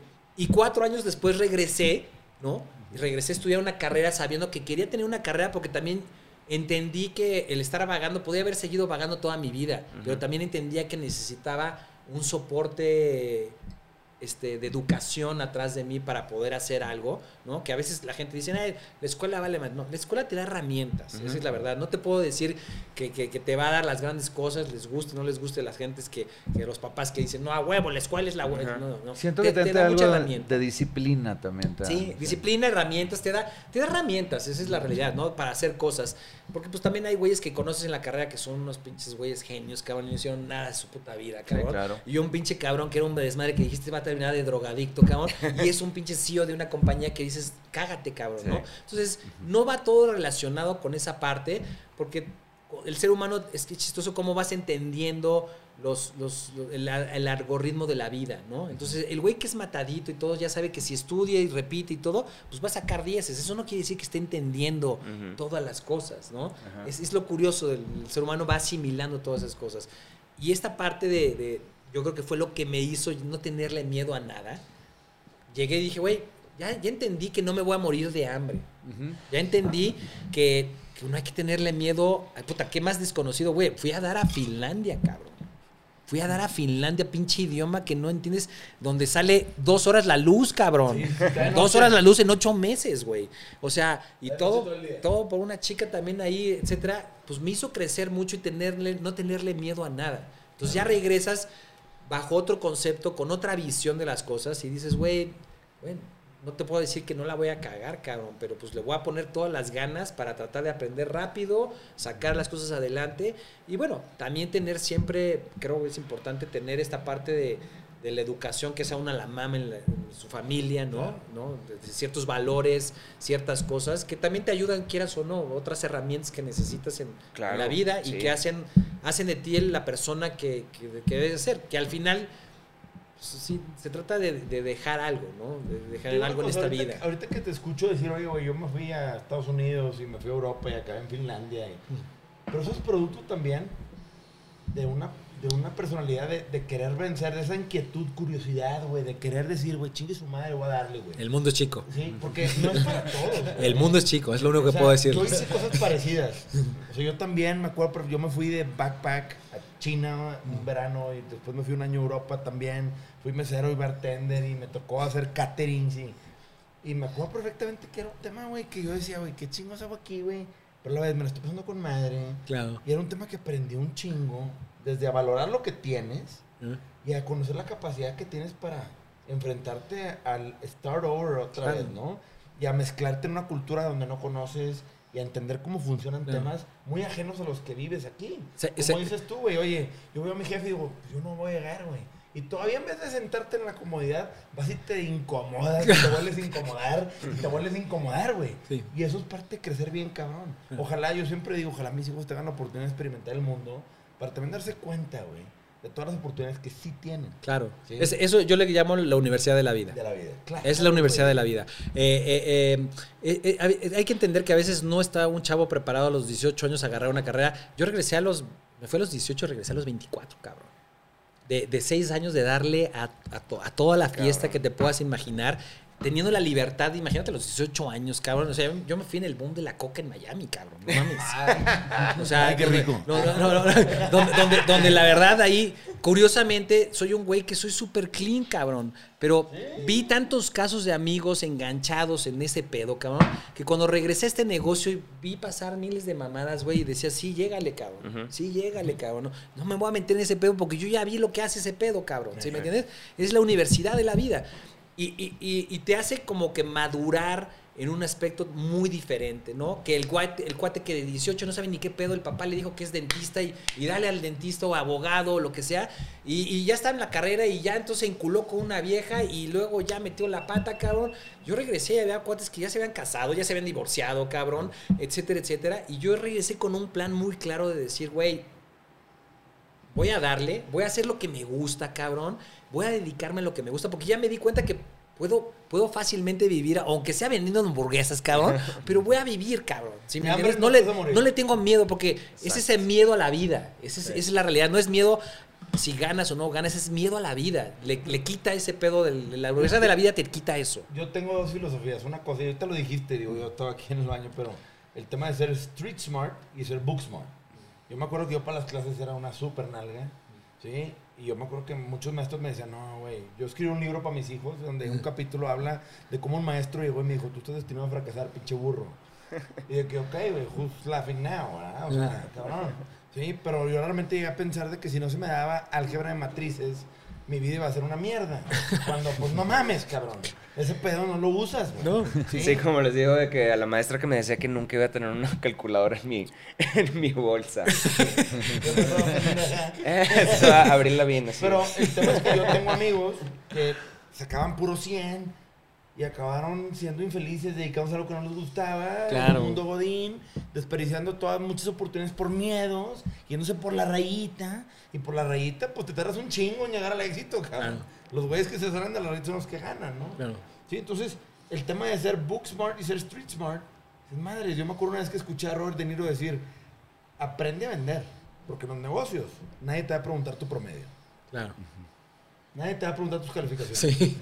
Chile. Sácame el título y a ver cuánto hiciste, cabrón. Dame, dame tu boleta. A ver, Fede, ¿qué sacaste en álgebra de matrices en secundaria? A ver si es buen manero o no. Espérate, cabrón. Oye, y, lo- y ahorita, o sea, digo, ya echándonos más para acá, o sea, ahorita tú eres manager por gusto, más que nada. Digo, Sí. desde que lo haces, pero me acuerdo que desde nosotros, como Sí, que... sí. Ya era más que ya relajado, más relajado. Sí, estás Es- mucho más relajado. Sí, qué sí, se debe eso? Pues, pues, porque sí- siempre he tenido inquietud de. Creo que tengo es que eres también como un- inversionista, te- ¿no? te- sí, te- Eh, que, que tengo un- una vez alguien eh, me decía, es que tú realmente no, no, o sea, sí, eh, funges el papel de manager, pero tú eres otra cosa, cabrón, tú eres un- una cosa ahí rara, este, y creo que finalmente lo, lo que entiendo es, me, me van poniendo retos, eh, me emociona empezar cosas nuevas, esa es la realidad. A mí también. Me, empiezo, me, me emociona de, un, de una manera que no te puedes imaginar cuando alguien me dice, oye, güey, eh, digo, me, me he dedicado, tengo un restaurante, tengo una serie de cosas que han derivado, porque también la música, volviendo al punto de, de evaluar que, que es este, muy noble, es también, te da unos contactos impresionantes. O sea, te da unos contactos de, de, güey, eh, abrir un negocio con Disney, cabrón. O sea, yo nunca me hubiera imaginado trabajar con Disney. Y la verdad trabajé con Disney porque fue deseo mío. No fue porque ellos me contrataran y dijeran, ay, vamos a traer este cabrón. Fuiste el primero en México, ¿verdad? el primero en México en- eh, y creo que hasta ahorita el único que ha hecho algo de cero. O sea, yo, yo cuando me senté con el presidente de me dijo, güey, aquí se venden licencias, ¿de qué me estás hablando? Aquí no se hace development products. ¿Qué- ¿De qué me estás hablando, cabrón? Aquí no se hace IP, ¿no? Y y le dije, bueno, pues yo quiero hacer IP. ¿Y por qué quieres hacer IP? Y yo le dije, pues porque voy a tener un, un bebé, cabrón, y quiero que, que su papá trabaja con Disney. Nomás por eso, güey. Así de plan. Así nomás. Y, y le di... Legado. Sí, y fue, ve- fue dos años de meterle lana. Dos, ¿Y qué hiciste con Disney? Yo no sabía eso. ese- pues, ese, luego te enseño ahorita. Tengo unos muñecos que hago de colección que se hacen de, cosas. Este, es un Mickey que le llamo Mickey Short, que le- lo hicimos. Y es- es- compramos licencias para meterlo dentro de la figura, ¿no? De todo esto. Pero más allá de eso, pues así acabamos de poner hace dos años cuando se abrió este, el, el parque de Star Wars, metimos cinco piezas de mi compañía, todas hechas por mexicanos, ¿no? Que también de tengo esa- peluches de, de merch para. O sea, no, no, las son- figuras que ves en el parque, Ah, las figuras que están construidas así, este... de ya fui a ese le- parque. Ah, bueno, pues la- en la entrada de la Ajá, parte de la donde parte de entras al bar, al bar donde está una mujer como Claro. de cinco pies de bronce, es de nosotros. Ustedes la fabricaron Nosotros aquí. la fabricamos, le diseñamos y se las montamos a Disney tanto en Orlando como en Los Ángeles. Sí, sí, sí. Qué ¿no? chingón. Entonces en hay- esta nueva área Star Wars Sí. chingoncísima. No sé si te acuerdas que también hay un mural completo Sí, que hay. claro. Ese mural lo hicimos nosotros también. Entonces, todo ese pedo nos metimos. Y para mí, pues fue una emoción en entender a Disney y empezar a ver los contratos No, de con Disney. Star Wars, cabrón. Sí, y, y digo, que obviamente el día de hoy, con todo respeto, pues Disney, Disney es el diablo, cabrón. No mames, o sea, a mí me perdonarán los que me escuchen pero y que amen a Disney, pero es el diablo. No, es, es, es, es, una universidad lo que tuve con ellos, la verdad. Es una universidad en el entender eh, cómo alguien de un nombre que trabajó una serie de años para crear algo y a partir de ahí solamente vende el nombre. No crea nada. Cuando la gente me dice, oye, pero ¿qué pedo? ¿Te, te metió lana? No, yo metí la lana. Oye, pero te regresó el dinero. No, no me regresó el dinero. Cuando terminó de aprobarme las cosas y yo le puse dinero, me dijo, ok, mándame tu business plan y te voy a cobrar por adelantado el 30%. Y mucha suerte, cabrón, porque traes el nombre de Disney atrás, cabrón. Si quieres. Así. Ay, cabrón. Así, cabrón. qué Entonces, dijiste? ahí, Jalo. ahí- sí, claro, calas, porque pues traes el nombre de Disney, güey, y pasan las cosas. ¿Crees que Y sí po- sean las disqueras? O sea, que, que sea parecido. Güey, me suena algo, cabrón.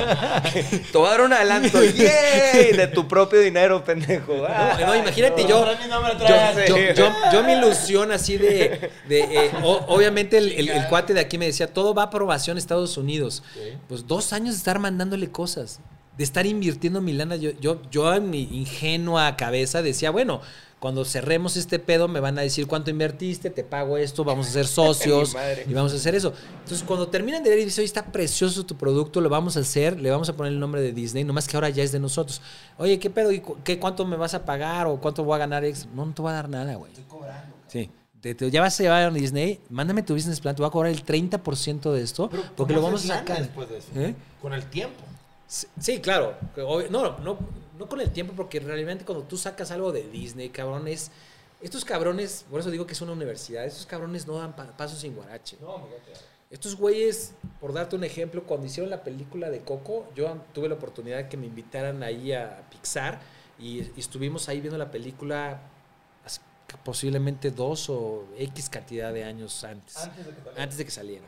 Y vimos la película, obviamente éramos una referencia porque éramos latinos, mexicanos, una cosa... Claro, claro, digo, claro. imagínate cómo estaba Disney que de alguna manera eh, intentaron de alguna manera tener el copyright de Día de los Muertos. Sí. Imagínate. Lo quisieron registrar. Lo quisieron registrar. Lo que- o sea, imagínate el- el, el mamón, pedo de- güey. del nivel de industria que estás hablando.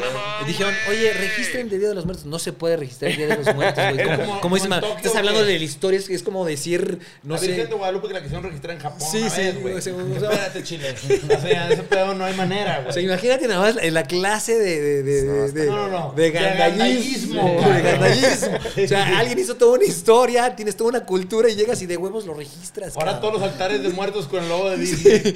No Entonces, mames. ahí te das cuenta de todo ese pedo. Digo que no es malo, es, es una universidad. Entender también Los negocios es, es andar entre lobos, cabrón, ¿no? Y hay que aprender a aullar, cabrón, ¿no? O sea, tendrás tu ética, tu línea y tus cosas, cabrón, pero pues es inevitable. Tampoco puedes decir, güey, no, no, no voy a estar en esto, ¿no? Este, entonces, para ellos es, es esa parte ya poniéndole el nombre, ya es decir, yo estoy avalando que tú vas a vender. Y es la realidad, porque si el producto no hubiera salido, ellos, a ellos no les costó nada. La realidad me hubieran dicho, güey, tu producto no es bueno y no va a tener el nombre de Disney. Y ahí se quedó. Ujú. Dísenlo. Y de ahí, sí, vete para tu casa, chingón, güey. Me vale madres cuánto hayas gastado, cuánto hayas invertido, cuánto tiempo le hayas dedicado. Que llore tus hijos o tus hijas, lo que sea, cabrón. Vale madres, cabrón. ¿no? Good luck in life. Pero, pero cuando ven un pedo que se está construyendo y lo llevan hasta el final, saben que la garantía de lo que va a pasar y la gente que está involucrada ahí es gente que dice, güey, con este güey va a estar, con esta parte, ¿no? Y, y me acuerdo que mi socio, que, que es el que está más en la parte de diseño y todo eso, cuando estaba montando las piezas, hay una anécdota muy, muy buena de ese mural famoso, ¿no? Que está ahí en, en el bar. Era un mural que, que nos mandan a hacer, mandan a güeyes de MIT, ya sabes. La estructura, la estructura, pa, pa, pa, que no sé qué. Se lo mando a mi cuate este que está aquí en satélite, cabrón, que, que ha trabajado toda la vida ese tipo de cosas estructuradas. Me dice, oye, Fede, le dice a mi socio, se va, se va a caer, no va a funcionar. No, no, ¿cómo? ¿De veras, cabrón? ¿De veras, Pancho? Sí, de veras, no, no va a funcionar. No Sí, no no va a jalar, cabrón. Y, güey, y ahí, va, ahí va mi socio a hablar con el güey de Disney, pinche güey, ya sabes, CEO acá, ocupadísimo con mamá.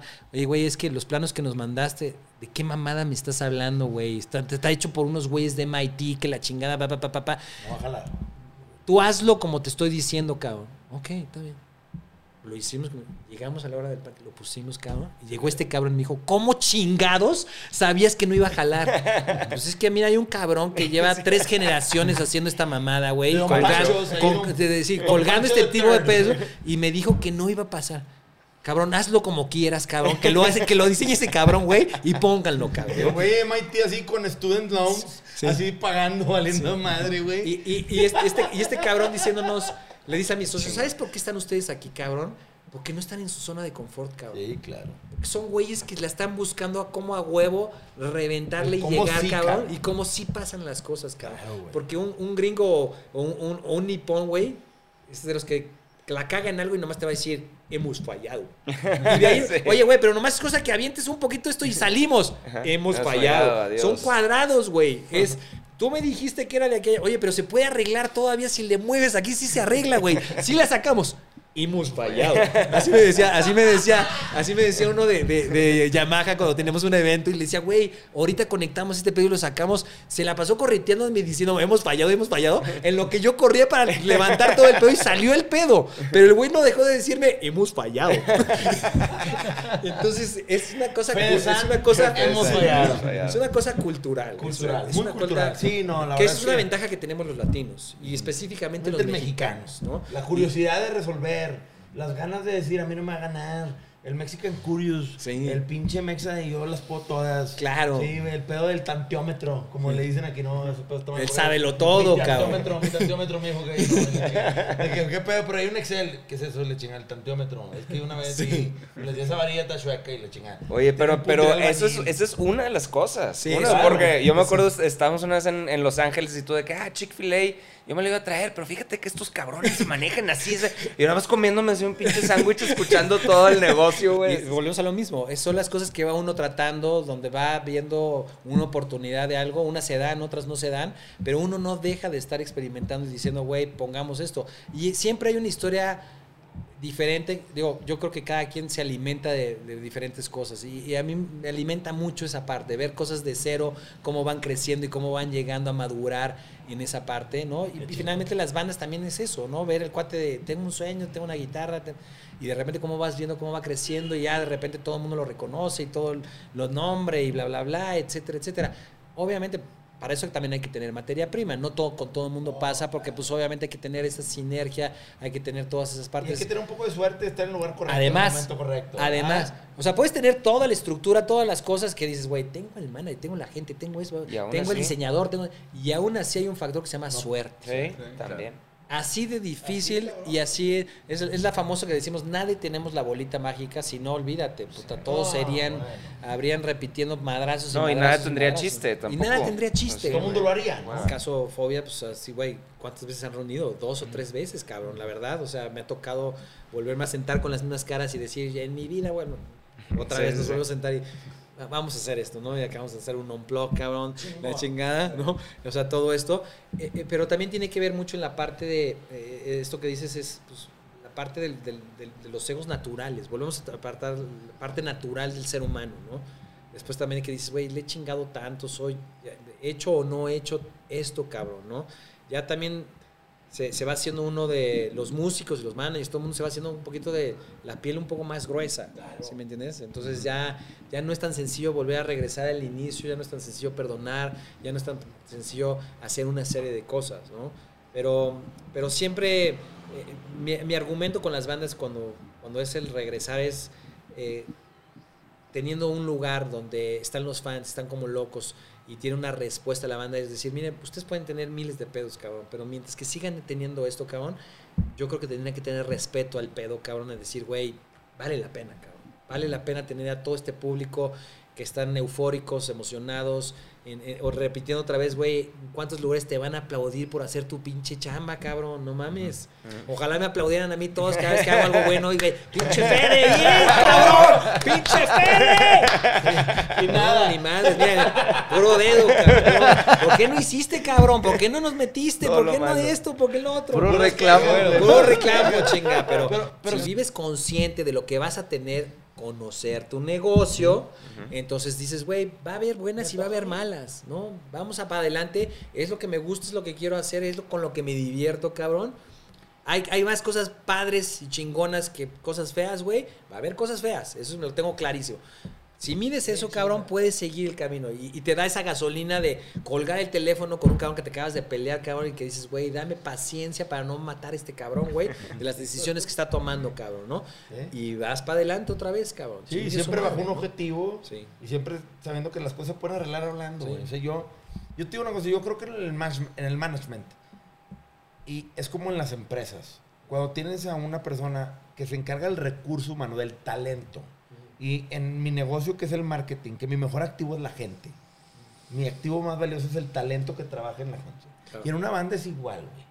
Sí. ¿sí? Es tu El talento prima. es la materia prima, es a la hora hombre, güey. ¿sí? El- la chamba de, de- de- del talento, cultura o recursos humanos es unir, ¿sí? Es ser la voz, el, el- el escuchar, el, el- el darle valor a todos, el unir, el generar comunidad, el encontrar la manera de siempre gestionar las broncas. Y cuando eso no lo tiene cualquier negocio, güey, se fractura y hay veces que no hay vuelta para atrás. güey. No, y, y también como cualquier otro negocio, también hay que entender que hay un ciclo. ¿Sí? Y que a veces ese ciclo dices, güey, me cae en poca madre, está chingón, cabrón. En lugar de que terminemos con el chinga tu madre, chinga tu madre, o me meten pedos, cabrón, ¿no? Mejor la dejamos aquí, güey, y dejamos, sí, todos bien, chingón, buena vibra, y vamos para adelante. También es bien importante eso. Es, es, es también un pedo de que les gana a veces el ego de decir, güey, no, no me pueden decir que se me va, ¿no? no y, y eso como que lo vas, lo vas aprendiendo también a decir, nos encanta decir siempre sí a todo, cabrón. Hay que aprender a decir que no. Y hay que aprender a decir hasta aquí es hasta aquí, terminó y lleguémosle. Y también hay que aprender a decir, güey, yo ya no te puedo dar nada más. Tienes que seguir tú adelante y ve qué pedo, porque ya no tenemos la misma visión, ¿no? También cuando puedes ir creciendo con un artista, llega un momento en que tu visión de manager está aquí y la del artista está acá. Y entonces sabes que tarde o temprano van a empezar estos piques. Van a empezar estos. Entonces ahí es donde también tienes que decirle, güey, nuestro ciclo ya terminó, cabrón. Hice unas cosas bien chingonas contigo, cabrón. Llégale, cabrón. Sigue tu carrera, cabrón. No te quiero estorbar, cabrón. Y no, no me quiero meter en más pedos, ni, ni me traigas más pedos, cabrón. Porque también es, es hora hombre que dedica a uno, cabrón. Y el ¿no? valor del tiempo. El valor del tiempo, ¿no? Es, es eh, el otro día, curiosamente hablando con una persona, le decía, como, me decía, ¿cómo puedes eh, hacerle entender a un niño de alguna manera la apreciación del, del dinero, cabrón? No puedes estar educando, porque esa es una cosa que nos engaña mucho, cabrón, la parte del dinero, porque es una cosa que hay que aprender a vivir con ella. No, no, es, no es que te adores el dinero, ni tampoco que no. No, No es yo yo necesario, sé, no es necesario necesito, entenderlo. no, no, aléjenme el dinero. no es así. Se trata que es algo que, que tiene que vivir en nuestras vidas y hay que saber de dónde y por qué, ¿no? Y yo le decía que yo le decía a mi hija que, que cuando veía algo o, o veía algo que no le tomaba precio, más que decirle que costó el dinero, le decía, mira, entiende una cosa, esto se vende porque papá no lo hace, lo hace alguien más y tengo que comprarlo. Con ese dinero es tiempo que yo invertí para ganar ese dinero. Es tiempo que dejé de estar contigo para estar ahí. Y cuando comprendes esa parte de que lo más valioso no es el dinero, es el tiempo. El tiempo de tu vida, lo que le dedicas a las cosas, a las relaciones, a todo, eh, también te, te empieza a caer el 20 de muchas cosas. Y empiezas a decir, ok, quiero vivir realmente disfrutando de las cosas que quiero hacer. ¿No? Y dedicándole, aunque sean pleitos y todo, pero si lo estoy disfrutando y creo que vale la pena y me están respondiendo de ese lado, me la voy a aventar, güey. Claro. Y me la voy a jugar, ¿no? Pero cuando no, también es momento de decir, güey, aquí, hasta aquí. Llegamos aquí, llégale, vamos, chingón, nos volvemos a ver y chingoncísimo que nos volvemos a ver. Porque tarde o temprano también te va a ocasionar a ti perder tu tiempo por un lado y por el otro lado más conflictos, ¿no? Es muy aprensivos, el mexicano es muy aprensivo para dejar ir y también somos muy malos para decir que no. El mexicano es malo para decir que no, es malo para decir, no jaló, ciérralo, güey. Cierra el ciclo, cierra Yo- el capítulo. Da miedo, da miedo cerrar la cortina y a veces hay, es necesario cerrar la cortina. Sí, claro. Y es necesario decirle Adiós. next. Oye, pero es que va a ser mejor, va a ser peor. ¿Quién sabe, Claro. cabrón? Yo quiero Pero agradecerte todo- mucho, Fede, de pues todo lo que fue con, con Panda y luego cuando nos juntamos, este, sí, la pues, asesoría después la asesoría de- que nos diste para pues hacerlo de desierto y todo. Y también pues ponerte, ponernos a la orden de que estamos haciendo todo este trip muy chido de Negro Pasión y el podcast y todo. O sea, hay una serie de conciertitos en la oficina. Estamos haciendo cosas bien padres. Este, pues ofrecerte nuestros servicios. Ah, ¿no? me gusta. más sellouts del mundo. Me, me gusta, me gusta, me gusta. Fede, no veníamos preparados, pero aquí traemos un contrato. Sí. este, No, no, está- pero la verdad es que para mí esta, esta conversación es algo que muy pocas veces se le da voz a la gente detrás de cámaras. Muy pocas veces se les da voz a la gente que realmente desarrolla las bandas exacto. y que realmente tiene mucho que contar, con mucha experiencia, mucha visión, güey. Alguien como tú para mí, güey, es el, es, es- el negocio detrás de las bandas, de las marcas, güey. Y que yo la verdad es que es algo que yo tengo medio ese rol en Negro Pasión. Yo veo una parte más operativa, más de negocio. Y la parte más sexy, pues son aquí los muñecones. Claro. ¿verdad? Sí, La parte que- sexy. la parte- digo, ¿De? Y que es, es un rol y es un jale, ¿verdad? Y Claro. hay gente que nace para estar frente al escenario y hay gente que nace para estar detrás de cámaras. Claro. Y yo estoy muy bien. y Yo sé que tú al final del día viviste mucho y para mí el tenerte aquí para mí fue, madres, este es el capítulo en donde vamos a poder, de cierta manera, hablar con alguien que, que hable de cosas más aterrizadas, más tangibles, güey. De cosas de, de retos, de cómo complacer la parte artística, pero no dejar de un lado el negocio. Claro. ¿sí? Y, y cuidando los impuestos y, y Y no todo. chingarme al tío Sam y que no haya letras chiquitas aquí y que obviamente es un todo, güey. Claro. Y está cabrón porque mucha gente en la industria entra sin entender su negocio. Mm. Y yo el mensaje que le doy a toda la gente que nos escucha es, tienen que entender exactamente a qué se meten y tienen que tener bien claro a dónde quieren llegar.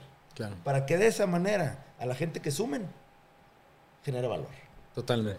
Es, es total. No, y no, al contrario, ustedes eh, también eh, eh, hablar uno de las experiencias que tenga. Ojalá ayude también a muchas bandas que vean esto y, y que escuchen y que se les quiten pocas o muchas dudas de las que tengan, ¿no? Al escuchar y decir, ah, puta, oye, este cabrón que pues ahora va a ser mi primo que, adora la banda, que va a ser el nuevo manager, chingue su madre, aunque la cague un par de veces, cabrón, ¿no? Pero eh, va a ser el indicado, ¿no? Ojalá ayude todo esto realmente, porque pues también vuelvo a lo mismo, regresar un poquito de la industria, lo mucho que me ha dado, ¿no?